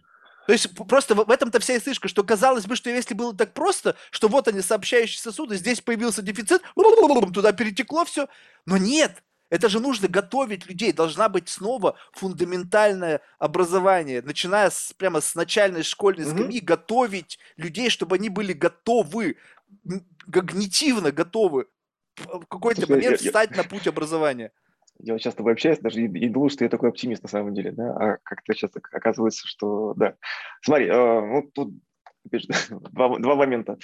А, первый, эм, когда вот я в школе учился, все-таки там был больше культ какой-то силы, да, что там кто сильный, тот молодец, тот там как бы он более популярный, вот это все. Там спортсмены были больше фавории. Сейчас все-таки мода пошла больше в умненьких, что там вот э, стартаперы хороши, там те, кто там что-то там, там вот престиж, он повысился. То есть, э, если сравнивать эту сила, интеллект, то явно сейчас пропорция пошла больше в сторону интеллекта, чем в сторону силы, культа, культа силы. То есть, это больше людей привлекает в, в эти области. Вторая штука про образование. Ну, во-первых, есть штука чем больше людей получает доступ к образованию, тем больше по итогу будет Эйнштейнов. Потому что у людей дерзкий потенциал. Много этих историй есть, что человека считали полным там, дебилом в школе по математике, потом оказалось, что у него просто цикл обучения чуть другой. И он только там к концу аспирантуры вообще понял э, какие-то вещи, которые должен был понять в школе, потом у него так этот цикл запустился, что он получал Нобель, Нобелевку там, через какое-то время. То есть, ну, просто он был другой, другой был, вот, вот, цикличность обучения была другая. И вот образование, как раз, оно уже хреном менялось на последние годы. Ну, там не годы, там прям больше какой-то там промежутки, столетия, да, там 50-летия, вот что-нибудь такое. А сейчас как раз благодаря всяким больным на голову людям в хорошую сторону и в плохую сторону, очень много делается всяких экспериментов, гипотез проверяется в образовании. Поэтому кажется, что как раз через там, 20-30 лет а, подходов к тому, как вырастить из ребенка там, физика, теоретика там, или наоборот пекаря, их будет больше, и больше людей будет в это вовлечены. Что там, представь, если это вся Африка, что-то обучаться, да, там массово, там, весь Пакистан, Индия, там еще больше это очень большой интеллектуальный запас остался для, для всех. Я с тобой согласен. Ну, кажется, что, хорошо будет. Я, я с тобой согласен в том плане, что ты просто идешь как бы путем математической статистики, что если больше ну, людей да. будет иметь доступ к образованию, в конечном да. итоге мы можем каким-то образом нивелировать тот недостающий объем вот этих вот да. э, светлых умов. Но вопрос да. в том, что, понимаешь, вот сама специфика образования меняется, понимаешь? То есть да. мне такое ощущение складывается, хотя, конечно, я не имею права судить, то есть, вне, несмотря на то, что получилось больше доступа к образованию, а, появились различные платформы, то есть сейчас просто как бы у тебя есть все необходимые инструменты, чтобы просто погрузиться в науку. И казалось бы, это должно каким-то образом вот, ну, как бы сделать некий, некий бум, понимаешь, прямо бум. Должны люди как бы вот, туда двигаться. То есть получается так, что это бум не происходит, потому что спрос на академическое вот это образование, на, на науку не так высок, хотя, в принципе, я сомневаюсь, сейчас э, люди из науки, мне кажется, уже даже достаточно хорошо востребованы. Получается, здесь еще недостаточно, что вот этот тренд не сформировался, и именно поэтому люди до конца не пользуются теми возможностями, которые дает им современная система образования. Так получается, да? Mm-hmm. Как только здесь замаячит лампочка снова, и это будет новый тренд, что, ребята, вот у вас есть э, путь предпринимателя, более рискованный, либо путь там профессора там где-нибудь, и в принципе плюс-минус на уровне жизни у вас будут одинаковые э, показатели. Но вопрос, понимаешь, в чем? То, опять же, тут я, блин, сейчас как зануда себя веду. Но смысл в том, что, согласись, путь предпринимателя, он более excited. Ну, то есть как-то, вау, ты в а тусовочке. Вот многие, многие боятся. Вот. То есть, ну, не верю, что, например, для всех.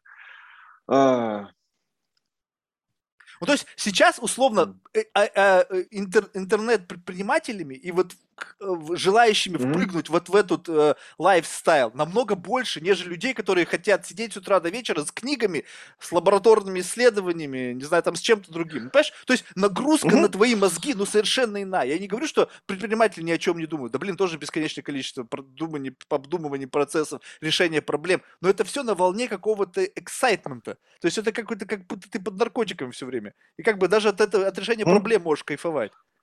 Смотри, ну, так, первое, кажется, что а, вся вот эта движуха про примитивизацию образования, изменение формы, форматы, там, глиповое мышление и так далее, для меня это похоже на некий эволюционный ответ, что что-то должно измениться, потому что там предыдущие форматы, они устарели и как-то уже не давали тот эффект, который должны. И да, вот начинается там, проба, опираешь, проба всего и вся, новые подходы, но там, и, ищется, как можно сделать по-другому. И тут, знаешь, еще штука, мы еще пока не знаем, как оно будет. То есть у нас еще нет таких поколений, которые выросло бы, скажем, на, на ТикТоке. У меня вот есть двое детей, и вот, например, они, они выросли только, только на, на ТикТоке. Что это получится, не знаю. То есть это стрёмненько, то есть я точно не хочу, да, но Просто я вспоминаю, как вот мое, мое детство, мне там родители запрещали смотреть телевизор. Там, они там, было 25 способов, как мне его там, от меня убрать, там пульт убрать, батарейки, провода обрезать. Там, даже мой пик моей карьеры был, это когда из телевизора такого, э, трубка это электронная, там, там, там сзади был предохранитель, и они их доставали, вот. А я долго там, думал, как это можно обойти. Э, вообще, где проблема? Сначала там даже брал машинку, ставил на телевизор, чтобы просто понять, если телевизор двигаю, значит, проблема в телевизоре. Нашел. Потом там смотрел, какие детали там из него забирали. Потом папа нашел этот предохранитель, сунул. Но все-таки я включил телевизор, смотрел эти гребаные мультики там весь день, потому что ну, у меня было к этому желание. Вот, поэтому мы пока не знаем, что будет, но вот э, эта вся штука, индустрия меняется. А, не знаю, что будет, но Слушай, я к этому почему-то хорошо отношусь. Мне... Ну, о, знаешь, вот да, про что? Вот вспомни свое детство. Вот твой класс. Ну что у вас там из 10 человек, сколько было умненьких, кто пошел в науку, если принести это сейчас? Мне кажется, пропорция, она не сильно изменилась. То есть вот количество умных там на 10 человек, оно как было, так и осталось. И не надо, вот, опять же, чтобы из 10 человек там все 10 там шли в физику, там, книжки читали там сутками. Я ну, с этим с тобой полностью согласен. То есть в процентном соотношении может быть остаться, но эти два, они были готовы туда прийти. Они сейчас бы... остались. У них а, стало а... еще больше ресурсов, и за счет того, что стало больше выборка людей, то суммарно мы получим больше этих Эйнштейнов на выходе. Поэтому, мне кажется, все будет нормально. Тут нас что-нибудь другое убьет скорее. Чуть-чуть. Ну окей, ладно, не будем на это заморачиваться. Просто, э, когда э, Понимаешь? То есть ты говоришь, что вот это эволюционная какая-то вещь, а на самом деле это же нифига не эволюционная вещь. То есть если брать, ну, может быть, я ошибаюсь, опять, конечно, я часто это делаю, что если бы не появились социальные медиа, которые изменили и вообще, в принципе, интернет вот в том виде, в котором угу. мы сейчас его имеем, это бы не изменило природу э, внимания и потребления контента. И если бы этого не так, произошло, да. то мы бы как бы шли тем же самым путем. Соответственно, это, Да. конечно, как бы условно, это такая некая технологическая эволюция, которая повлияла на человеческую эволюцию. Так. То есть, по Да. сути, как бы мы влезли сюда вот со своими идеями, мыслями, технологиями и поменяли то, как сейчас будут, э, как, чел- как дети, по крайней мере, если сейчас о них говорим, что они воспринимают информацию. Но мы не изменили науку. Наука по-прежнему идет путем восприятия информации вот той вот старой модели, когда ты должен был тратить гигантский фокус своего внимания на то, чтобы... Я, понимаешь, я даже я вот сейчас говорю об этом, блин, Мгм. я реально иногда книги тяжелые, я, я- мне настолько тяжело их читать, что я прямо Мгм. вот, я все силы прилагаю, чтобы понимать, что я читаю, что вот эти Мгм. строки от меня не ускользали. Я, бывает, прочитаю абзац, так, делаешь паузу, ты думаешь, вообще, где ты сейчас только что был? Вот ты читал, то есть до такой степени Мгм. автоматизм, но мысль где-то вот она ушла, ее Мгм. нету. И вроде бы я Мгм. периодически себя заставляю это делать. А представь себе, когда школьное образование сейчас, вот я смотрю, у меня у братьев и сестер этот ковидный год, они там созванивались Мгм. с ними, они, кто там, кто в Америке, кто в Канаде живет. Вот у них дети, говорят, что дети делают? Ну вот они сидят онлайн-образование. Что за онлайн-образование? Ну вот они там сидят, что-то туда-сюда, смотришь, там, говорит, один, говорит, у меня сидит как бы в классе, у него тут телефоны, на, на беззвучном там какие-то мультфильмы смотрит, еще что-то. И, и, и туда нас пушат. То есть давайте, давайте, онлайн-образование, классно, персональная образовательная программа и так Мгм. далее. То есть да, есть плюсы, не все одинаковые, нужно подстраиваться под каждого.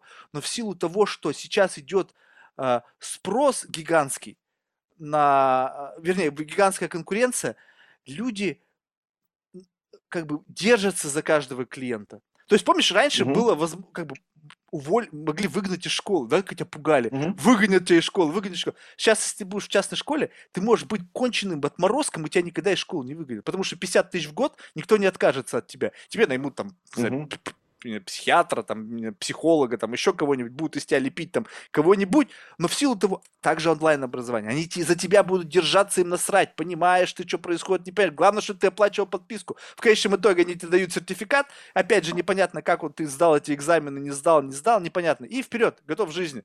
А вот эти 12 лет, они что произошло? Что ты делал эти 12 лет? Ты даже концентрироваться не научился. Какая наука? Ты, даже если захочешь, ты просто не готов. Ты посмотришь вот на такую сто- пачку книг и скажешь, а что с этим делать? Слушай, ну, все так, только единственное, что ты описываешь некий эксперимент, который сейчас про- проводится над человечеством, но мы не знаем пока его итог. Вот. То есть он, он да. может быть хорошим, хрен его знает. Может. Посмотрим. Да. Посмотрим, Видишь, даже вот, э, если про вот новые какие-то штуки, форматы поговорить, гребаный ковид, да, кто по итогу, скажем, его смог хакнуть, или там, э, не то, что хакнуть, а вак- вакцины, а как, они там были. Вот есть там спутник, который такой старый подход, да, там совет- советская школа, и то там, там есть э, нюансы, что там зарубежные разраб- разработки, там базы для всего этого. Pfizer интересный пример. И, и Модерна. Модерна же как раз это проект, сделанный в стартап-студии, во-первых. А Pfizer R&D сделан BioNTech, это тоже стартап. То есть они как, видишь, по- пошли уже... Уже нет такого, что Pfizer все сделает от нуля до конца. Нет. А Pfizer, типа, он делает дистрибьюцию, а R&D делает стартап. Вот. И спасибо им большое. Вот, э, видишь, но- новая форма спасла как бы ну, там много людей. Поэтому посмотрим. То есть, блин, точно будет много ошибок, но кажется, что сейчас хватает систем, которые это смогут заприметить и увидеть. То есть Вот, вот это, это кстати, будет вот уже это- неисправимо. Вот в этом-то как бы есть, что сейчас э, согласись, что ты можешь падать сейчас бесконечно долго. Это знаешь, это как вот как Алиса, падающая вот в эту в кроличью нору, ты как бы вот замедляешься, и твой процесс падения... То есть раньше шмяк, мать твою, и все, и разбился в лепешку. А сейчас ты можешь Ну, раньше была падать, Спарта, да, там тебя, тебя э, поддерживают снова вверх, и ты вот какой-то в такой, не знаю, в аэродинамической трубе, то вверх, то вниз, то вверх, то вниз, до той поры, Слушай, ну, пока ты просто... вопрос, плохо это или хорошо? Вот еще, да, раньше был Спарта, да, типа там ну, лишний палец, там на- нафиг тебе там это, на камне. А сейчас, да, сейчас тебя поддержали раз, два, три. Но хочется верить, э, я уж, ладно, от- отыграю сегодня за- оптимиста, что за счет этих вот э, попыток ты там вот падаешь, падаешь, падаешь, тебя там подхватывают всякие там системы, институты, люди, что угодно, но ты по итогу найдешь то место, где как бы, к которому ты предрасположен, и там тут ты зак- закрепишься. Ну, нет, я, конечно, в этом есть позитивный п- тренд. Я все-таки верю, что действительно многие люди, это же еще уровень как бы такого характера, да, то есть многие могут один раз обжечься, и это действительно на них может очень И сильно встать, пов- да, повлиять. да. Если этот удар будет такой сильный, что ты не сможешь встать снова. Сейчас как бы за счет этого Мгм. некого буфера, то есть ты как бы падаешь на такой матрасик, бинг, как бы, и потом тебя еще, еще и отскочил, и тебя уже на этом отскоке кто-то снова подхватил, и так до бесконечности. То есть, с одной стороны, это может давать людям крылья, и в конечном итоге это как бы тоже некая школа жизни. То есть, если у тебя ты Мгм. после первого раза не сломался, там, не стал инвалидом, условно, там, ментально, да, Мгм. а за счет Мгм. того, что ты постоянно пробуешь, ты набираешь вот этот вот опыт. Вопрос в том, что это игра за чужой счет. То есть, у меня вот как-то вот этом смысл, да? То есть, я Она, ви- она вин-вин, да, видишь, смотри, я богатый чувак, а у меня э, есть лишние деньги, которые не хочу держать в бондах и на, на- на счету, я готов там из этого там от- отсчитнуть ярд на вот на венчур какой-то. А, смотрим в, в это время в корпорации, человек раньше бы там сидел бы, оттуда бы даже не думал выйти, потому что, ну, страшно, да, там большие риски, там хрен поймешь, что с тобой случится, у меня там семья, ипотека, все, все прочее. А тут как бы риск снижается, ты можешь сделать попытку, может даже две-три попытки, тебя там поддержат, по- помогут, их не получилось, как бы, ну, плохо получилось, все выиграли. Богатый чувак э, там, получил больше, чем свой на депозите, плюс было прикольно, там, знаешь, какое-то вот, э, вовлечение, да, там, в мировую инфраструктуру поучаствовать. Вот. А тут человек тоже, он из м, пассивного э, винтика в корпорации попробовал себя там в виде какого-то па- пассионария, да, какой-то, что- что-то пытается изменить. То есть э, процент этих людей просто стал чуть, чуть больше. Ну, хорошо. Слушай, у меня- мне кажется, до стекания не было проблем, что было слишком много пассионариев в мире. По-моему, обычно наоборот, что всем было как-то пофиг, поэтому если будет чуть больше тех, кто что-то пробует, да, я за. Не, я тоже за. Слушай, ну тут нужно, знаешь, еще тоже нужно учитывать некие тоже определенные тренды для того, чтобы понимать некую стратегию туда, на что стоит ставить. Вот представь себе, сейчас в мире идет э, за счет того, что просто интересно посмотреть, сколько сейчас в мире живет на инвестиции. Ну, условно, люди, которые так или иначе вовлечены в процесс построения какого-то стартап-проекта на ранней стадии, там, на чуть стадии попозже, то есть они живут на инвестиции. Но они как, как о- отдельная entity, они просто люди в обществе, которые тратят деньги. То есть ты получил деньги от какого-нибудь миллиардера, который положил деньги в фонд, этот фонд дал деньги тебе, короче, какой такой трансфер инфра. В конечном итоге эти деньги тратятся где? И вот тут нужно понимать, что если сейчас появился огромный тренд, что ликвидность большая, все богатые, самые успешные мире- люди всего начинают сыпать деньги на вот это вот венчурное комьюнити, это венчурное комьюнити их поглощает, это уходит в люди. То есть ты, будучи предпринимателем, у тебя есть жизнь. Ты сказал, у тебя есть дети, у тебя есть дом, у тебя есть М? бытовые расходы. То есть, по сути, тебе дали деньги на то, чтобы ты жил. И тут нужно понимать, где эти деньги, эти люди деньги тратят. Вот там, мне кажется, скоро начнется приток бабла. То есть это, это обычный ритейл. Смотри, они жиреют как, только, только жиреют и жиреют, потому что, блин, получили люди деньги, пошли поели, пошли попили, кабачки, там Мгм. всякие смузи-бары и так далее. Вот, вот на этом э- э- эти люди, по сути, дают еще и э, развитие вообще как бы такой глобальному предпринимательству в целом. Потому что, Да. в- вливая деньги в рынок, эти э, люди, которые заняты предпринимательством, они начинают эти деньги тратить и э, как бы диверсифицируют дальше эти деньги по другим бизнесам. Видишь, тут в чем плюс идет? То, что это, во-первых, деньги частные, и люди их тратят осознанно. Нет уж такого, что тебе говорят, э, вложи деньги в венчурный фонд, это гарантия успеха, гарантия, что твои деньги там выстрелят. Все понимают, что это такой венчур, ключевое слово, и хрен пойми, что там из этого вырастет. У тебя высокий риск и высок- высокая награда одновременно. Поэтому то, что часто деньги осознанно тратятся на более рисковый тип активов, мне кажется, в этом нет, нет минуса. Если уж хочется поискать эффективность экономии, мне кажется, вот то, что ты говоришь, есть большие пласты, пласты населения, которые, которых э, спонсируют это можно посмотреть на, на госсектор. Вот там, где можно поискать эффективность и трата вот, нечастных денег, э, фиг пойми куда. Там, и там вот еще тоже, вот, если говорить про оцифровку, вот, где, мне кажется, за этим будущее, да, если туда еще придут ста- стартаперы нормальные, вот, будет, можно, можно очень сильно все поменять и очень много высвободить, высвободить ресурсов на какие-то более, более важные штуки. А то, что богатые люди тратят свои деньги на то, что не хотят, ну и слава богу, ну, чего- чего-то плохого. Э, В, в этом-то плохого ничего нет, просто такое ощущение, что, знаешь, э, как бы вот вообще... Вот, э, представляешь, ну, это же... э, от- от- хочется верить, что это органика. Но такое ощущение Мгм. всегда возникает, что есть кто-то, кто, ну, грубо говоря, как... э, То есть сам, сам, сам рынок является драйвером этого всего. То есть, по сути, у меня просто возникает соблазн. Ну, представь себе, вот я, допустим, mm-hmm. какой-нибудь скряга, не знаю, там, блин, Дональд Дак, да, сижу, и э, тут не знаю, на какой-нибудь там тусовке, один мой партнер такой с таким же, там, блин, ты вложил в стартап, блин, мне там бабло принес, купил себе там яхту, mm-hmm. не знаю, там другой говорит, ой, я тоже там вложил, ты сидишь, думаешь, блин, я никуда не вложил. Я сижу там, у меня там, не знаю, там какие-то фонды, там, не знаю, какие-то там облигации государственные, там мне приносят там 6%, mm-hmm. там, блин, собака. Начинаешь чесаться, только потому, что ты как uh-huh. бы чувствуешь, это вот какой-то инсайт идет с рынка, и тебя надо затягивать. Плюс потом тебе говорят, слушай, это венчур, ну вот да, 90% все просрать. И как-то в голове у людей начинает меняться отношением к рискам. То есть вот только что он был консервативен.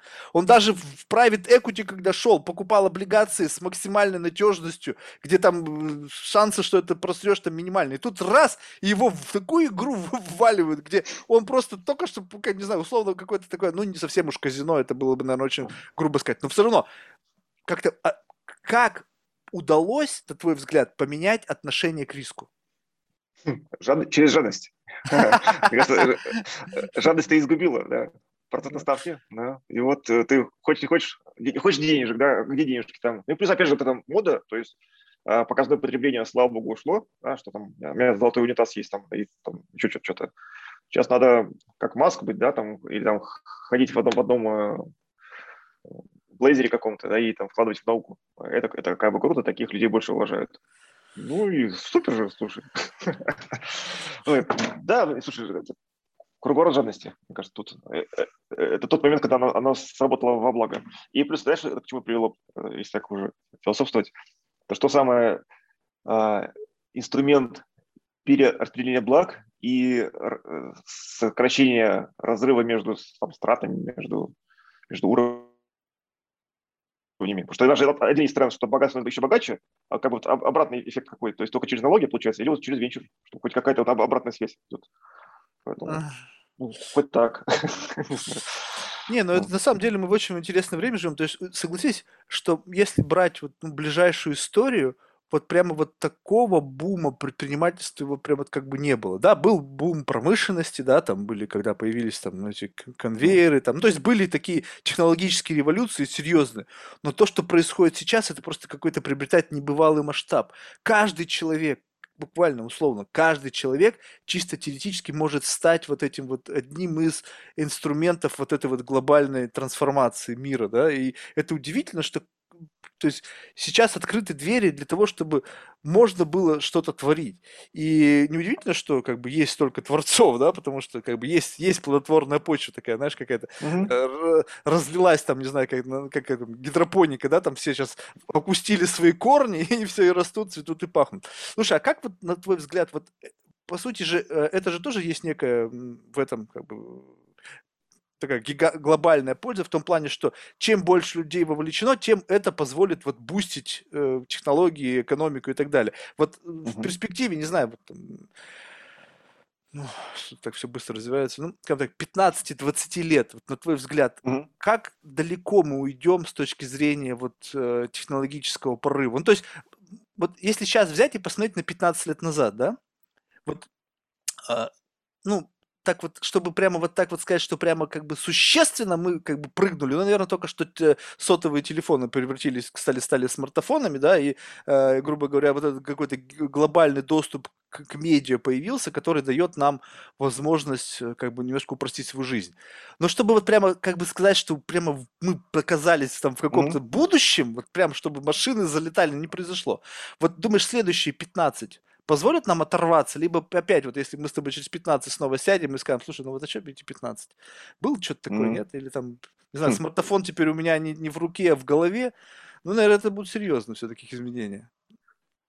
Вот, да, первое, пока ты говорил, о чем подумал, было любопытно взять интервью у человека, который жил в эпоху индустриализации, Просто как вот они тогда интересно описывали это. Потому что ну, на, на, на моем веку это вот первый раз когда, ощущение, что да, идут какие-то большие изменения, вот что-то там все, скорость увеличивается, увеличивается. Интересно, тогда было то же самое по ощущению? То есть уже люди такие там, нормально же там работали в поле, блин, нас тут гонят на, на фабрике. Там, что, что, что будет дальше, непонятно.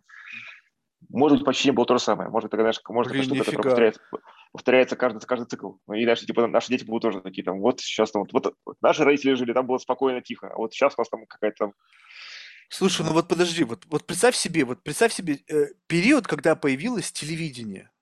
Вот ч- реально, телевизор как коробка у тебя в доме. Вчера его не было. И вот он появился у тебя сегодня. Это просто как бы вау.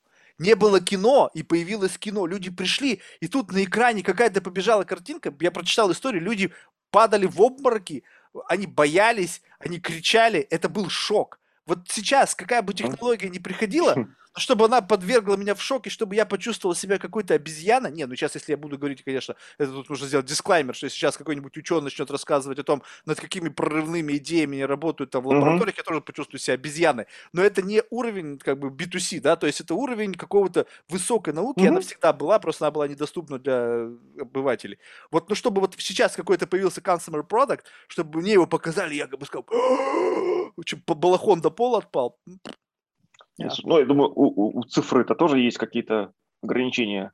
Да, то есть, думаю, это мы через лет 10-15 не думаю, что будет какой-то прям вау-вау, но вот сложные штуки, типа машинки, которые сами катаются, да, там друг с другом общаются, они будут уже прям, например, везде. Вот это будет, это будет так плавненько идти, что мы такие, Да, ну, вот понимаешь, вот это плавно все, за счет того, что нас к этому готовят. То есть, условно, уже Мгм. там есть автопилоты у Теслы, там какой, какой-никакой. Ну, понятно, что это Мгм. трансформируется, когда она будет полностью автономна. То есть нас готовят. Вот прямо, чтобы такого бам, этого не воз... Ну, как бы, я не знаю, вообще будет ли А, такое? слушай, это когда же есть осо- особенность, что э, фишка R&D, оно непрогнозируемое. То есть нельзя сказать, что мне нужно через три недели там, великое, великое изобретение. Это как раз да, такая штука, что ну, никак нельзя сделать. То есть ты можешь сделать условия, в которых эта искра может появиться, но ты не можешь спрогнозировать, ну, к сожалению. Поэтому, если будет вау, то это будет внезапно. Лебедь наш любимый, да? Чер- Черно-белый. Ты, знаешь, что, знаешь, почему это еще сейчас не происходит так, наверное? Потому что специфика а, поднятия денег сейчас другая. Ну, то есть представь себе, когда ты э, начинаешь, как бы, рождается какая-то идея или технология, ты об этом начинаешь говорить за много раньше. Ты помнишь, когда Илон. Маск начал про не- нейролинк говорить? Ну да, там Там, ну, как минимум лет в, в колледже, наверное.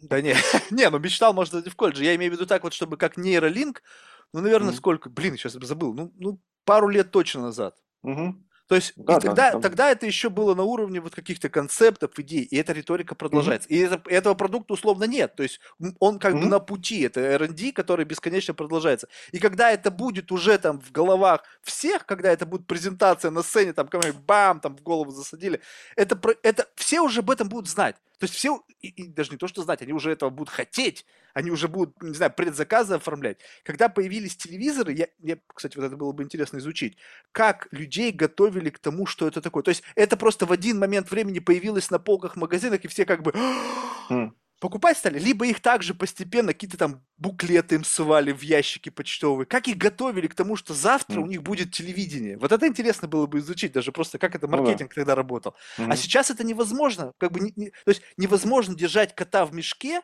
и потом раз его выкинуть на рынок. Это, знаешь, как бы условно э, многие сейчас скажут, вот, а это посмотрите, типа с айфонами, да, то есть вроде как бы целый год они держат кота в мешке, ты знаешь, что это будет один плюс-минус какая-то коробочка, у нее будет экран, у Мгм. нее будет камера, и еще туда внутрь запихнут. Ну, То есть ты, у Мгм. тебя есть представление о том, что это будет. И когда часто происходит презентация, да, iPhone, iPhone-то тоже был не первым. Там были до этого там эти с- с- э, сенсорные телефоны. И первый iPhone тоже помню. Ну, там, ну, как бы, ну, ничего такого. Там, когда, уже когда был третий, четвертый, там уже такие, да, что-то там, видимо, там что-то, что-то с ним будет большое, казалось. Вот. ну, А, инопланетяне подожди, еще могут нам помочь. Ну да, с, с вирусами этими гребаными, да, это хочется, конечно, побыстрее разобраться. Да, я, меня вот что, наверное, останавливает в радужных рассуждениях о том, что будет хорошего через 10-15 лет, что кажется, что это вот как раз будет очень вязкое десятилетие, основанное на первое э, регуляторика, регуляторики, Э, потому что явно там, власть имущие поняли, что они немножко как-то упустили всю эту цифровую штуку, она как-то сильно побежала там кто куда как хочет, и надо это немножко там привести в порядок, отрегулировать.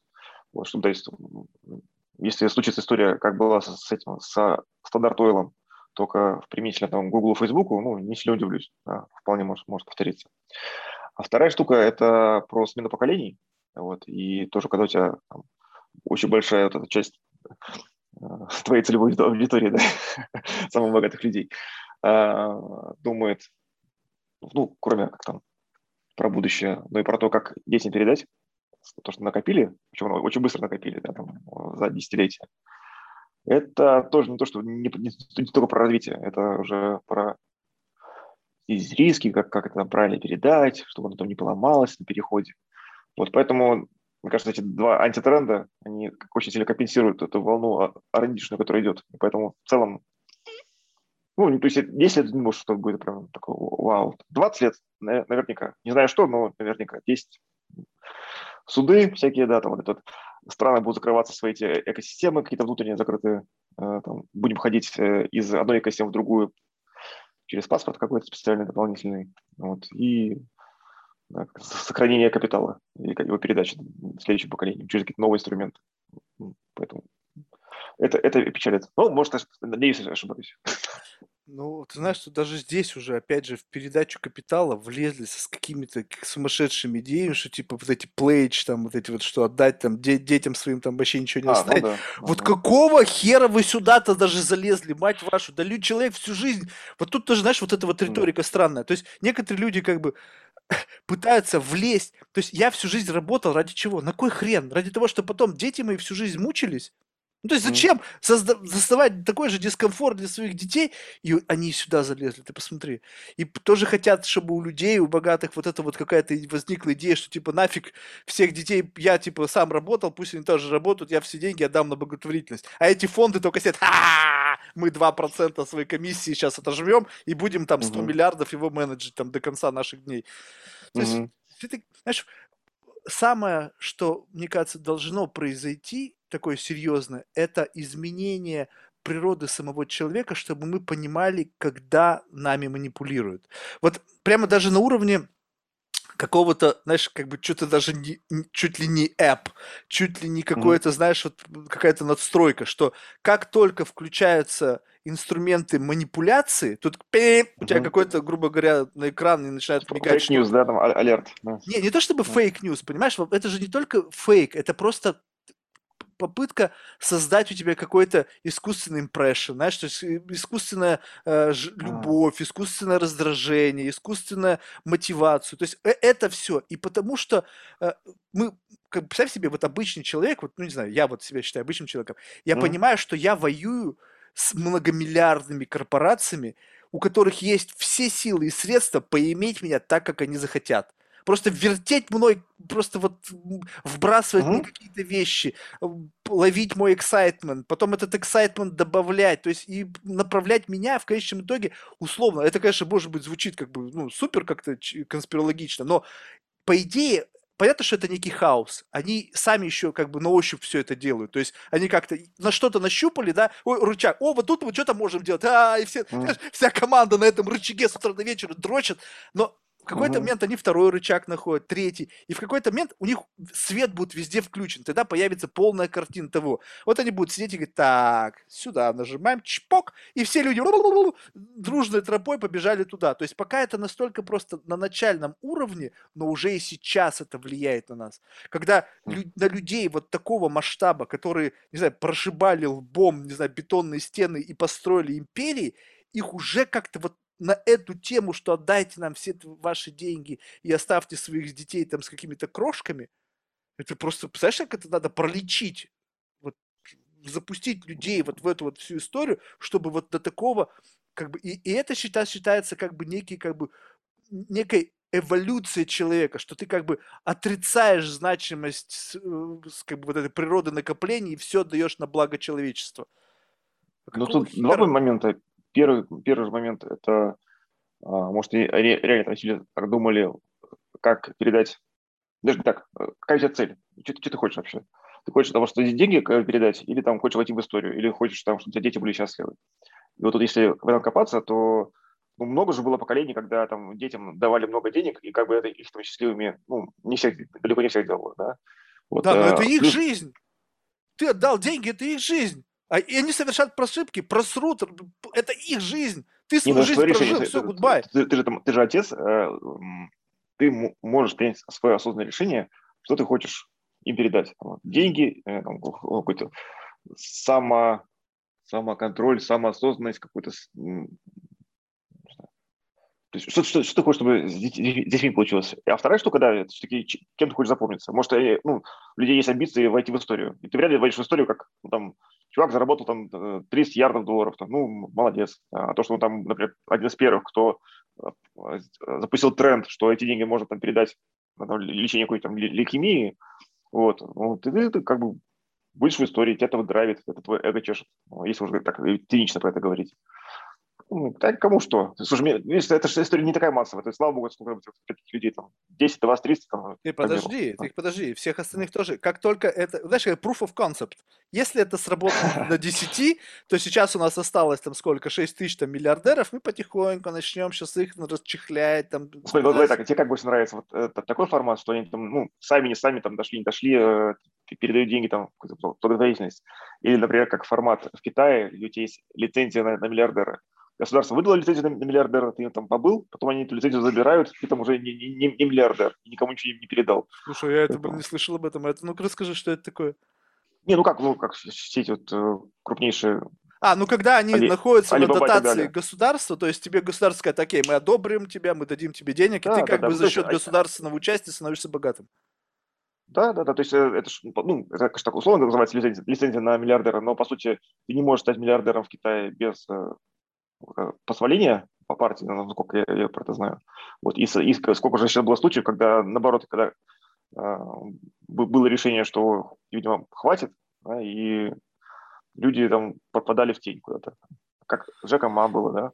Да, ну не, ну это другая немножко история. Тут как бы, видишь, здесь... Это плохие э, истории, да. Не, не, хочу, не хочу так просто и выбирать между двух зол. А вот, это, фонды дают. А, вот это, а вот это, кстати, интересно, потому что мы совершенно действительно не знаем, какова будет природа а, взаимоотношений между государством и обществом в будущем. То есть сейчас мы видим, да. что все-таки у руля э, государственной системы стоят все-таки люди с бэкграундом ну, прошлым. То есть это такие как угу. бы люди, которые, ну, скажем так, воспитывались э, еще в до интернет эпоху и в общем они носители, война. да, носители разных ценностей, таких может быть угу. для молодого поколения вообще неизвестных или забытых. Вот. И как только сменится вот полноценно, то есть не то чтобы там по чуть-чуть, а вот именно когда вот уже однозначно в угу. управлении государствами будут люди из поколения, скажем так, после нашего даже, вот, то есть вот, грубо говоря, вот, ну, там, если там, говорить о наших детях, да, mm-hmm. когда вот уже mm-hmm. точно нету связи вот с той реальностью mm-hmm. до, до интернетной, неизвестно, как изменится вообще отношения между обществом и государством. Потому что смотри, сейчас условно, что происходит? То есть, вот представь себе, вот есть Facebook, есть там сенатские слушания, которые постоянно mm-hmm. пытаются там в Фейсбуке там что-то там, и как-то его там как бы постоянно тормозить. То есть, mm-hmm. вот какой-то, какой-то пример был недавно, что типа этот один из сенаторов спрашивает, Марка, вот вы типа приехали в этот город, вы остановились в гостинице? Он такой, да. А в какой? Он говорит, я не хочу об этом говорить. Он говорит, а почему вы говорит, считаете, что вы можете знать о том, где находится человек? Ну, как-то так, я все переврал, но, mm-hmm. в общем, идею ты понял, mm-hmm. да? Да. То есть этот сенатор задавал этот вопрос только потому, что у него действительно есть вот это вот ощущение какой-то, не знаю, там, свободы, либо он просто козел, и он просто хочет отжимать, и если ты скажешь белое, то он скажет черное, либо, ну, в общем, ты понимаешь, да, о чем я? То есть попытка сдерживания, просто неважно, что они видят, что что-то гигантскими семимильными шагами развивается, и нам нужно постоянно набрасывать что-то на вот это большое, для того, чтобы мы как бы были всегда как бы крутышками, что мы всегда сдерживали, у нас были всегда инструменты влияния, рычаги, что мы можем вас зажать, отжать, и как бы постоянно а, а, а, как бы немножечко тормозят. А представь себе, что если мы живем в другой реальности, когда для людей понятие вот эти вот это понятие privacy его просто как бы ну нет, потому что ну вот тут угу. твоих детей вот они думают о privacy. Ну, еще маленькие, но еще, а, еще рано А когда да. они вырастут, то у них просто изначально этого гена не будет, потому что они будут уже жить в той среде, где его нет. Ну, то есть ты мог да? жить до да. и после, ты мог понимать вот это, ты прошел через этот переломный момент, когда вдруг начала появляться эта риторика, причем она появилась тогда, когда уже все отжали. То есть, как бы запоздала так, как, как будто бы. Но у тебя, по крайней мере, были об этом мысли, mm-hmm. у тебя было понимание то, как было, как стало, а когда это было всегда. И представь себе, как может измениться. То есть мы сейчас смотрим на Китай с их там с их социальными рейтингами и mm-hmm. все остальное. А они-то как раз-таки так развиваются в силу того, что они как бы очень, на мой взгляд, прогрессивно мыслят. То есть кто-то скажет, что какой же прогресс, прогресс то есть это как бы тоталитаризм какой-то жестокий, а задумайся сам. Вот с точки зрения управления и э, менеджмента, а ведь любой бизнес – это менеджмент, это максимально эффективная модель управления своим бизнес-процессом. Государство сейчас менеджит то, что есть, неэффективно. Китай mm-hmm. показывает, как это сделать эффективно. То есть, по сути, если вот эти люди с предпринимательским геном, не с политическим геном, который непонятно, что за ген, да, то есть какая-то постоянно там, не знаю, риторика, что-то там доказывают, что-то там ругаются, ну, в общем, какая-то непонятная вещь. А придут люди с, с бизнес, э, с предпринимательским геном, и которые сделать захотят модель эффективной. И будут технологии, mm-hmm. которые позволят модель эту сделать эффективной. И вот тут мы можем оказаться в той реальности, в которой мы ни хрена не хотели бы оказаться. Да, это реально пугает. Вот, очень не хочется. А, ну, то есть, что, что сейчас происходит? А, вот, за счет всех, всех этих вот сценариев из «Черного зеркала», там, социальные рейтинги и все прочее, вот, в целом, что, что изменилось? Они сильно улучшили блок безопасности. Да, то есть, ну, реально стало безопаснее, там, все, ну, все можно найти, следить, э, вопроса нету. А, единственное, вот, что хочется пожелать себе, детям и всем прочим, это чтобы... Тоже вопрос такой, власти, да, и кто этой власти э, распоряжается, кто ее уравновешивает. И вот ну, видишь, ты говоришь хочется, о власти. Хочется...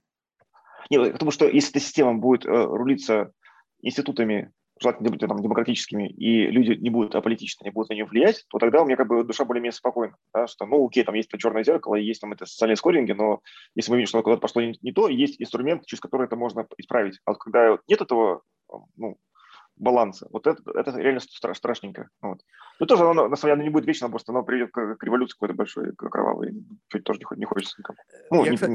мне не хочется.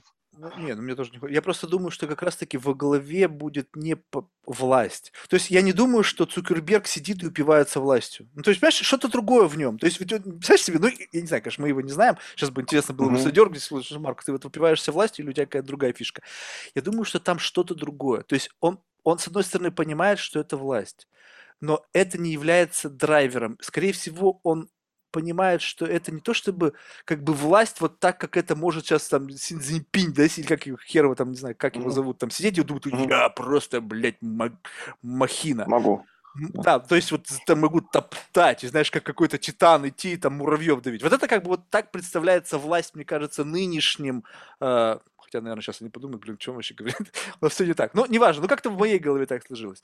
Власть, власть технократов, она другая.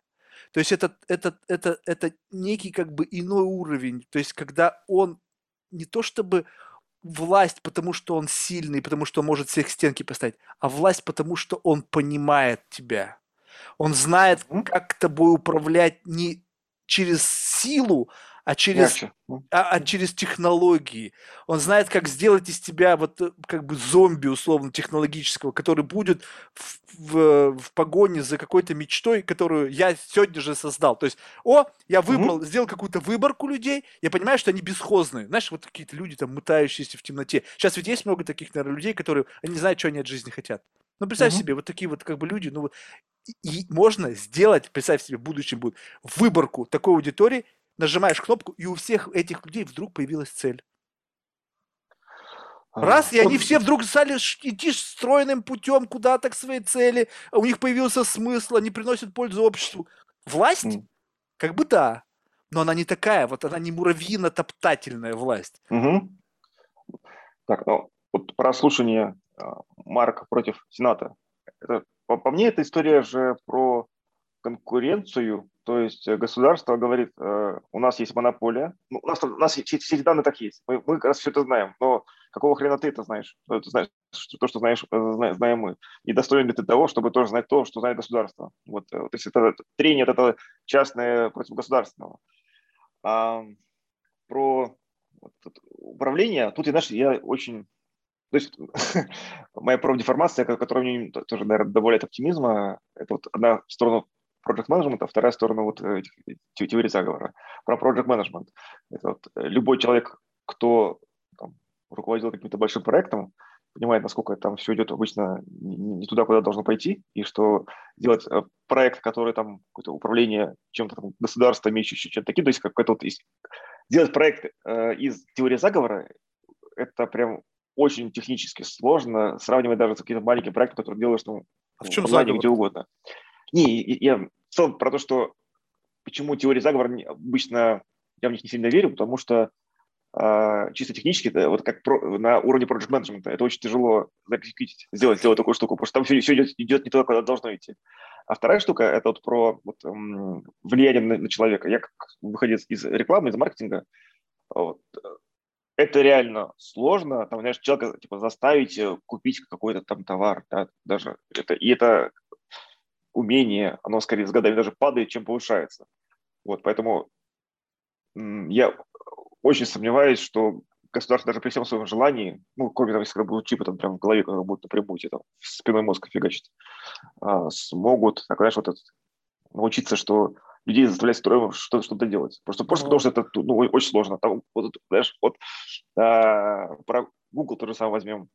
Вот, самая богатая, как там, одна из самых больших компаний в мире, в мире самых богатых. И там самые лучшие люди, программисты и все прочее. Потому что можно сказать, что у них там их искусственный интеллект, который построен в основе их бизнес-модели, в основе контекста рекламы, он там мега умный. Да не очень, они мне показывают шины, которые я купил там два года назад до сих пор. Ну, ну блин, как, какой-то тут мозг. Ну, поэтому я думаю, что... Потому что Google сейчас всего лишь частная компания. Ты говоришь, вот я сейчас вообще про теорию заговора не говорю, не знаю, почему mm. ты ее приплел. Вот смотри Китай. У тебя низкий социальный рейтинг, ты не можешь купить билет на поезд, не можешь поехать к маме. Mm-hmm. Да. Что они сделали? Они, ты говоришь, сложно заставить, что, и ты смотришь, что изменит мой социальный рейтинг. Какая походка, покупка билета mm-hmm. в тренажерный зал. Бум! Да. Что они сделали как-то себя как какую-то теорию заговора? Да нет. Просто мы сейчас говорим о том, что технологии условно отделены от государства. То есть да, у них есть угу. сложные лоббистские связи, но государство это не технологии. В какой-то мере государство, она поглощает технологии, они через Цукерберга знают о людях больше. То есть у них, да, остались у них через этих э, теле, телекоммуникационные компании, которые являются провайдерами интернета, по-прежнему доступ, но скоро там такие как Apple, которые будут там рубить все вот эти связи, которые будут все максимально замыкать на себе, и эти телекоммуникационные компании будут писю сосать, знаешь, потому что у них ничего не останется. То есть, ну, как бы что-то произойдет. Но все равно, пока есть четкое разделение, есть государство, есть технологические компании. Когда shift, ну, представь себе, что uh-huh. люди из технологий, представь себе, что президентом Соединенных Штатов станет, ну, к примеру, этот... Э, вышибло из головы, SEO Твиттера. Дорси. Да, Дорси. Вот такой вот. И плюс все, Слушай, все Трамп его... Был, все... чем хуже до Дорси? Трамп никогда никого не делал cancel. То есть, понимаешь, то есть, да, а, он ну там орал, да, он там слюной брызгал, там, может быть, он был там не политкорректен, корректен, но, э, извини меня, у человека совершенно иное видение о том, что означает вообще, в принципе, как бы распространение информации. И это его компания, его детище, да, там, может быть, сейчас кто-то там скажет, что это все равно это не он, а какие-то алгоритмы, которые там как-то на, на уровне больших там чисел они просто делают какие-то вещи, которые там нам mm-hmm. кажутся, что вот кого-то отменили, там забанили на всю жизнь. Но с другой mm-hmm. стороны, если у тебя будет власть, если будет у тебя правительство из таких же, как ты, потому что ты будешь формировать свое правительство, они просто взяли сейчас нас выключили, сказали, ребята, идите нахер. И что? И, и что что скажет? Вот ты же сейчас можешь, мы можем вякать, как бы, они тебе, знаешь, вот это любопытно, когда кого-то выключают в Твиттере, то есть тебя не могут заткнуть, ты, ты можешь возмущаться, там, желчью брызгать, но в конечном итоге тебя просто выключили, и все. И обратно мы сейчас, да. мы сейчас с тобой подошли как раз вот к тому самому этому edge, грани, то есть, э, а никто не знает, ни, ни, там, ни, ни ты, ни я, там, ни они, ни Цукерберг, никто не знает, что будет, потому что это такое у нас впервые, и вот мы как, как общество все пытаемся научиться, а как с этим жить, что, что, что с этим делать. Посмотрим, не знаю, я, вот, я верю в институты какие-то вот эти, чтобы штуки были, которые помогут, если какое-то неправильное было решение, чтобы можно было откатить обратно, чтобы было не то, что уже пошли и все до, до конца уже, только туда, никуда иначе. Не знаю, что еще. Просто мы вот реально, это, это самое есть, грань, как оно будет между собой симбиоз делаться, фиг его знает. Ну, Посмотрим. Ну, ну, согласись, это как бы весело. Ну, как бы, как бы при, конечно, всем, при всем при том, что существует некое, как бы, э, некое понимание того, что как бы опасность существует. Ну, то есть, mm-hmm. как бы в, риски, в голове, да, есть в голове каждого разумного человека понимание, что так или иначе mm-hmm. какие-то риски будут. Но да. при всем при этом есть какой-то такой драйв. Ты как бы даже в какой-то мере ты как бы хочешь даже как бы это грубо не прозвучало, пройти вот по острию вот этого риска, да, то есть прямо вот, чтобы Интересно, этот риск был прямо вот как вот рядом с тобой прошел, чтобы ощутить энергию этого. Потому что как-то, угу. не знаю, не, не то чтобы в жизни не хватает экстрима, кто-то сейчас скажет, потому что тебе нужен экстрим, ну, иди с парашюта прыгни. А вот у меня не такой экстрим нравится. То есть не, не экстрим, когда ты адреналин в тебе выстреливает только потому, что знаешь, что ты через, если парашют не скажет, ты в лепешку размажешься. А когда какая-то, какой-то социальный концепт, какой-то, какой-то не знаю, там, социокультурное изменение начинает тебя как-то вот, ну, драйвить. Вот, вот тут вот что-то интересное для меня максимально происходит. И предпринимательство – это один из способов как раз-таки испытать вот этот excitement. Мне, конечно, очень жаль, что я как-то не пошел этим путем, вот прям вот таким вот э, технологического предпринимателя, потому что, мне кажется, здесь а я бы мог... Все, все впереди, какая разница? Ну, то есть... Не, мне кажется, знаешь, ну, потому что, знаешь, как-то слишком много уже в голове тараканов. Слишком, понимаешь, я настолько как бы устал от э, вот э, как бы, ты понимаешь, любой новый вот такой серьезный проект, он сопряжен с изменением себя и подстройкой себя под э, какой-то определенный угу. мир, да. То есть ты должен там где-то прогибаться перед инвесторами, должен прогибаться перед миром, перед людьми. А когда ты вот уже как-то вот уже доходишь до какого-то, ну, такого, скажем так, базового уровня комфорта, угу. можешь просто всех смело послать нахер, сказать, идите в жопу. Угу. Как бы, и, и будешь понимать, что тебе за это ничего не будет. Ну, потому что нет у людей точек давления на тебя, они тебе не скажут, не угу. могут тебя остановить, там еще что-то. И ты как бы в этом отношении как бы с этим окей. И как только ты, ты понимаешь... свое место, хорошо, тоже. А, а, о, о чем мы говорили. А как только ты понимаешь, что ты вот должен как бы снова пойти, и даже если есть вот эта энергия, которую, казалось бы, ты можешь реализовать, но ты должен будешь как бы опять что-то всем объяснять, доказывать, и как бы вот это угу. бесконечно. А вот этого уже нет, уже нету сил на это. Но должен дополнить то, что по последней статистике а, средний возраст фаундера с наивысшими шансами на успех это, по-моему, около 45 лет. Да, я знаю, что я еще как бы, у меня еще там 10 лет с лишним в запасе, так что я, в принципе, еще как бы... Да, еще есть время, да. Если, могу если в это... Надоест, может быть, может быть, я сейчас, знаешь, я как бы сейчас постепенно от, отхожу от своего бизнеса основного, то есть вот сейчас в подкасте тут, может, поживу 10 лет, знаешь, угу. как бы выдохну, ума поднахватаюсь угу. от таких умных людей, как ты, знаешь, наберусь, и потом, может быть, что-то там придумается само.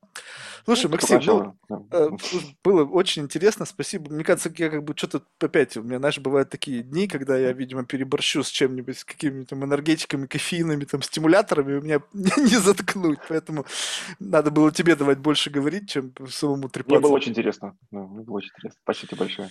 А в завершении мы всех наших гостей да. просим кого-нибудь рекомендовать в качестве потенциального гостя. Вот кого бы ты мог?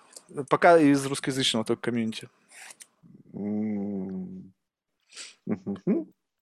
Кого-то, кто лично на тебя как-то повлиял. То есть вот, вот не то, что вы прямо из, из воздуха человека, вот кто-то вот как-то а. на тебя чем-то повлиял. Слушай, а вот знаешь, с кем можно, мне кажется, вот, э, Дима Калаев, вот, это просто интересный человек, который там, участвовал в создании Free, который фонд развития инициатив. У него вот, как раз есть хорошая эта связка в голове между э, инновациями в ГОСах, э, в рынке, и вот как вот он вот может сосуществовать. И плюс я ему благодарен за мы там в Калифорнии там немножко ездили, учились, я вот оттуда узнал про такое понятие, как uh, payback to community, то есть когда ты uh, рассказываешь, делишься какими-то своими знаниями, как благодарность uh, тому сообществу, которое тебя воспитало. Вот. Mm-hmm. Мне оно помогает, я так, я, собственно, тоже, я вот делюсь какой-то информацией, потому что это мой payback to community, который меня в свое время зарастило.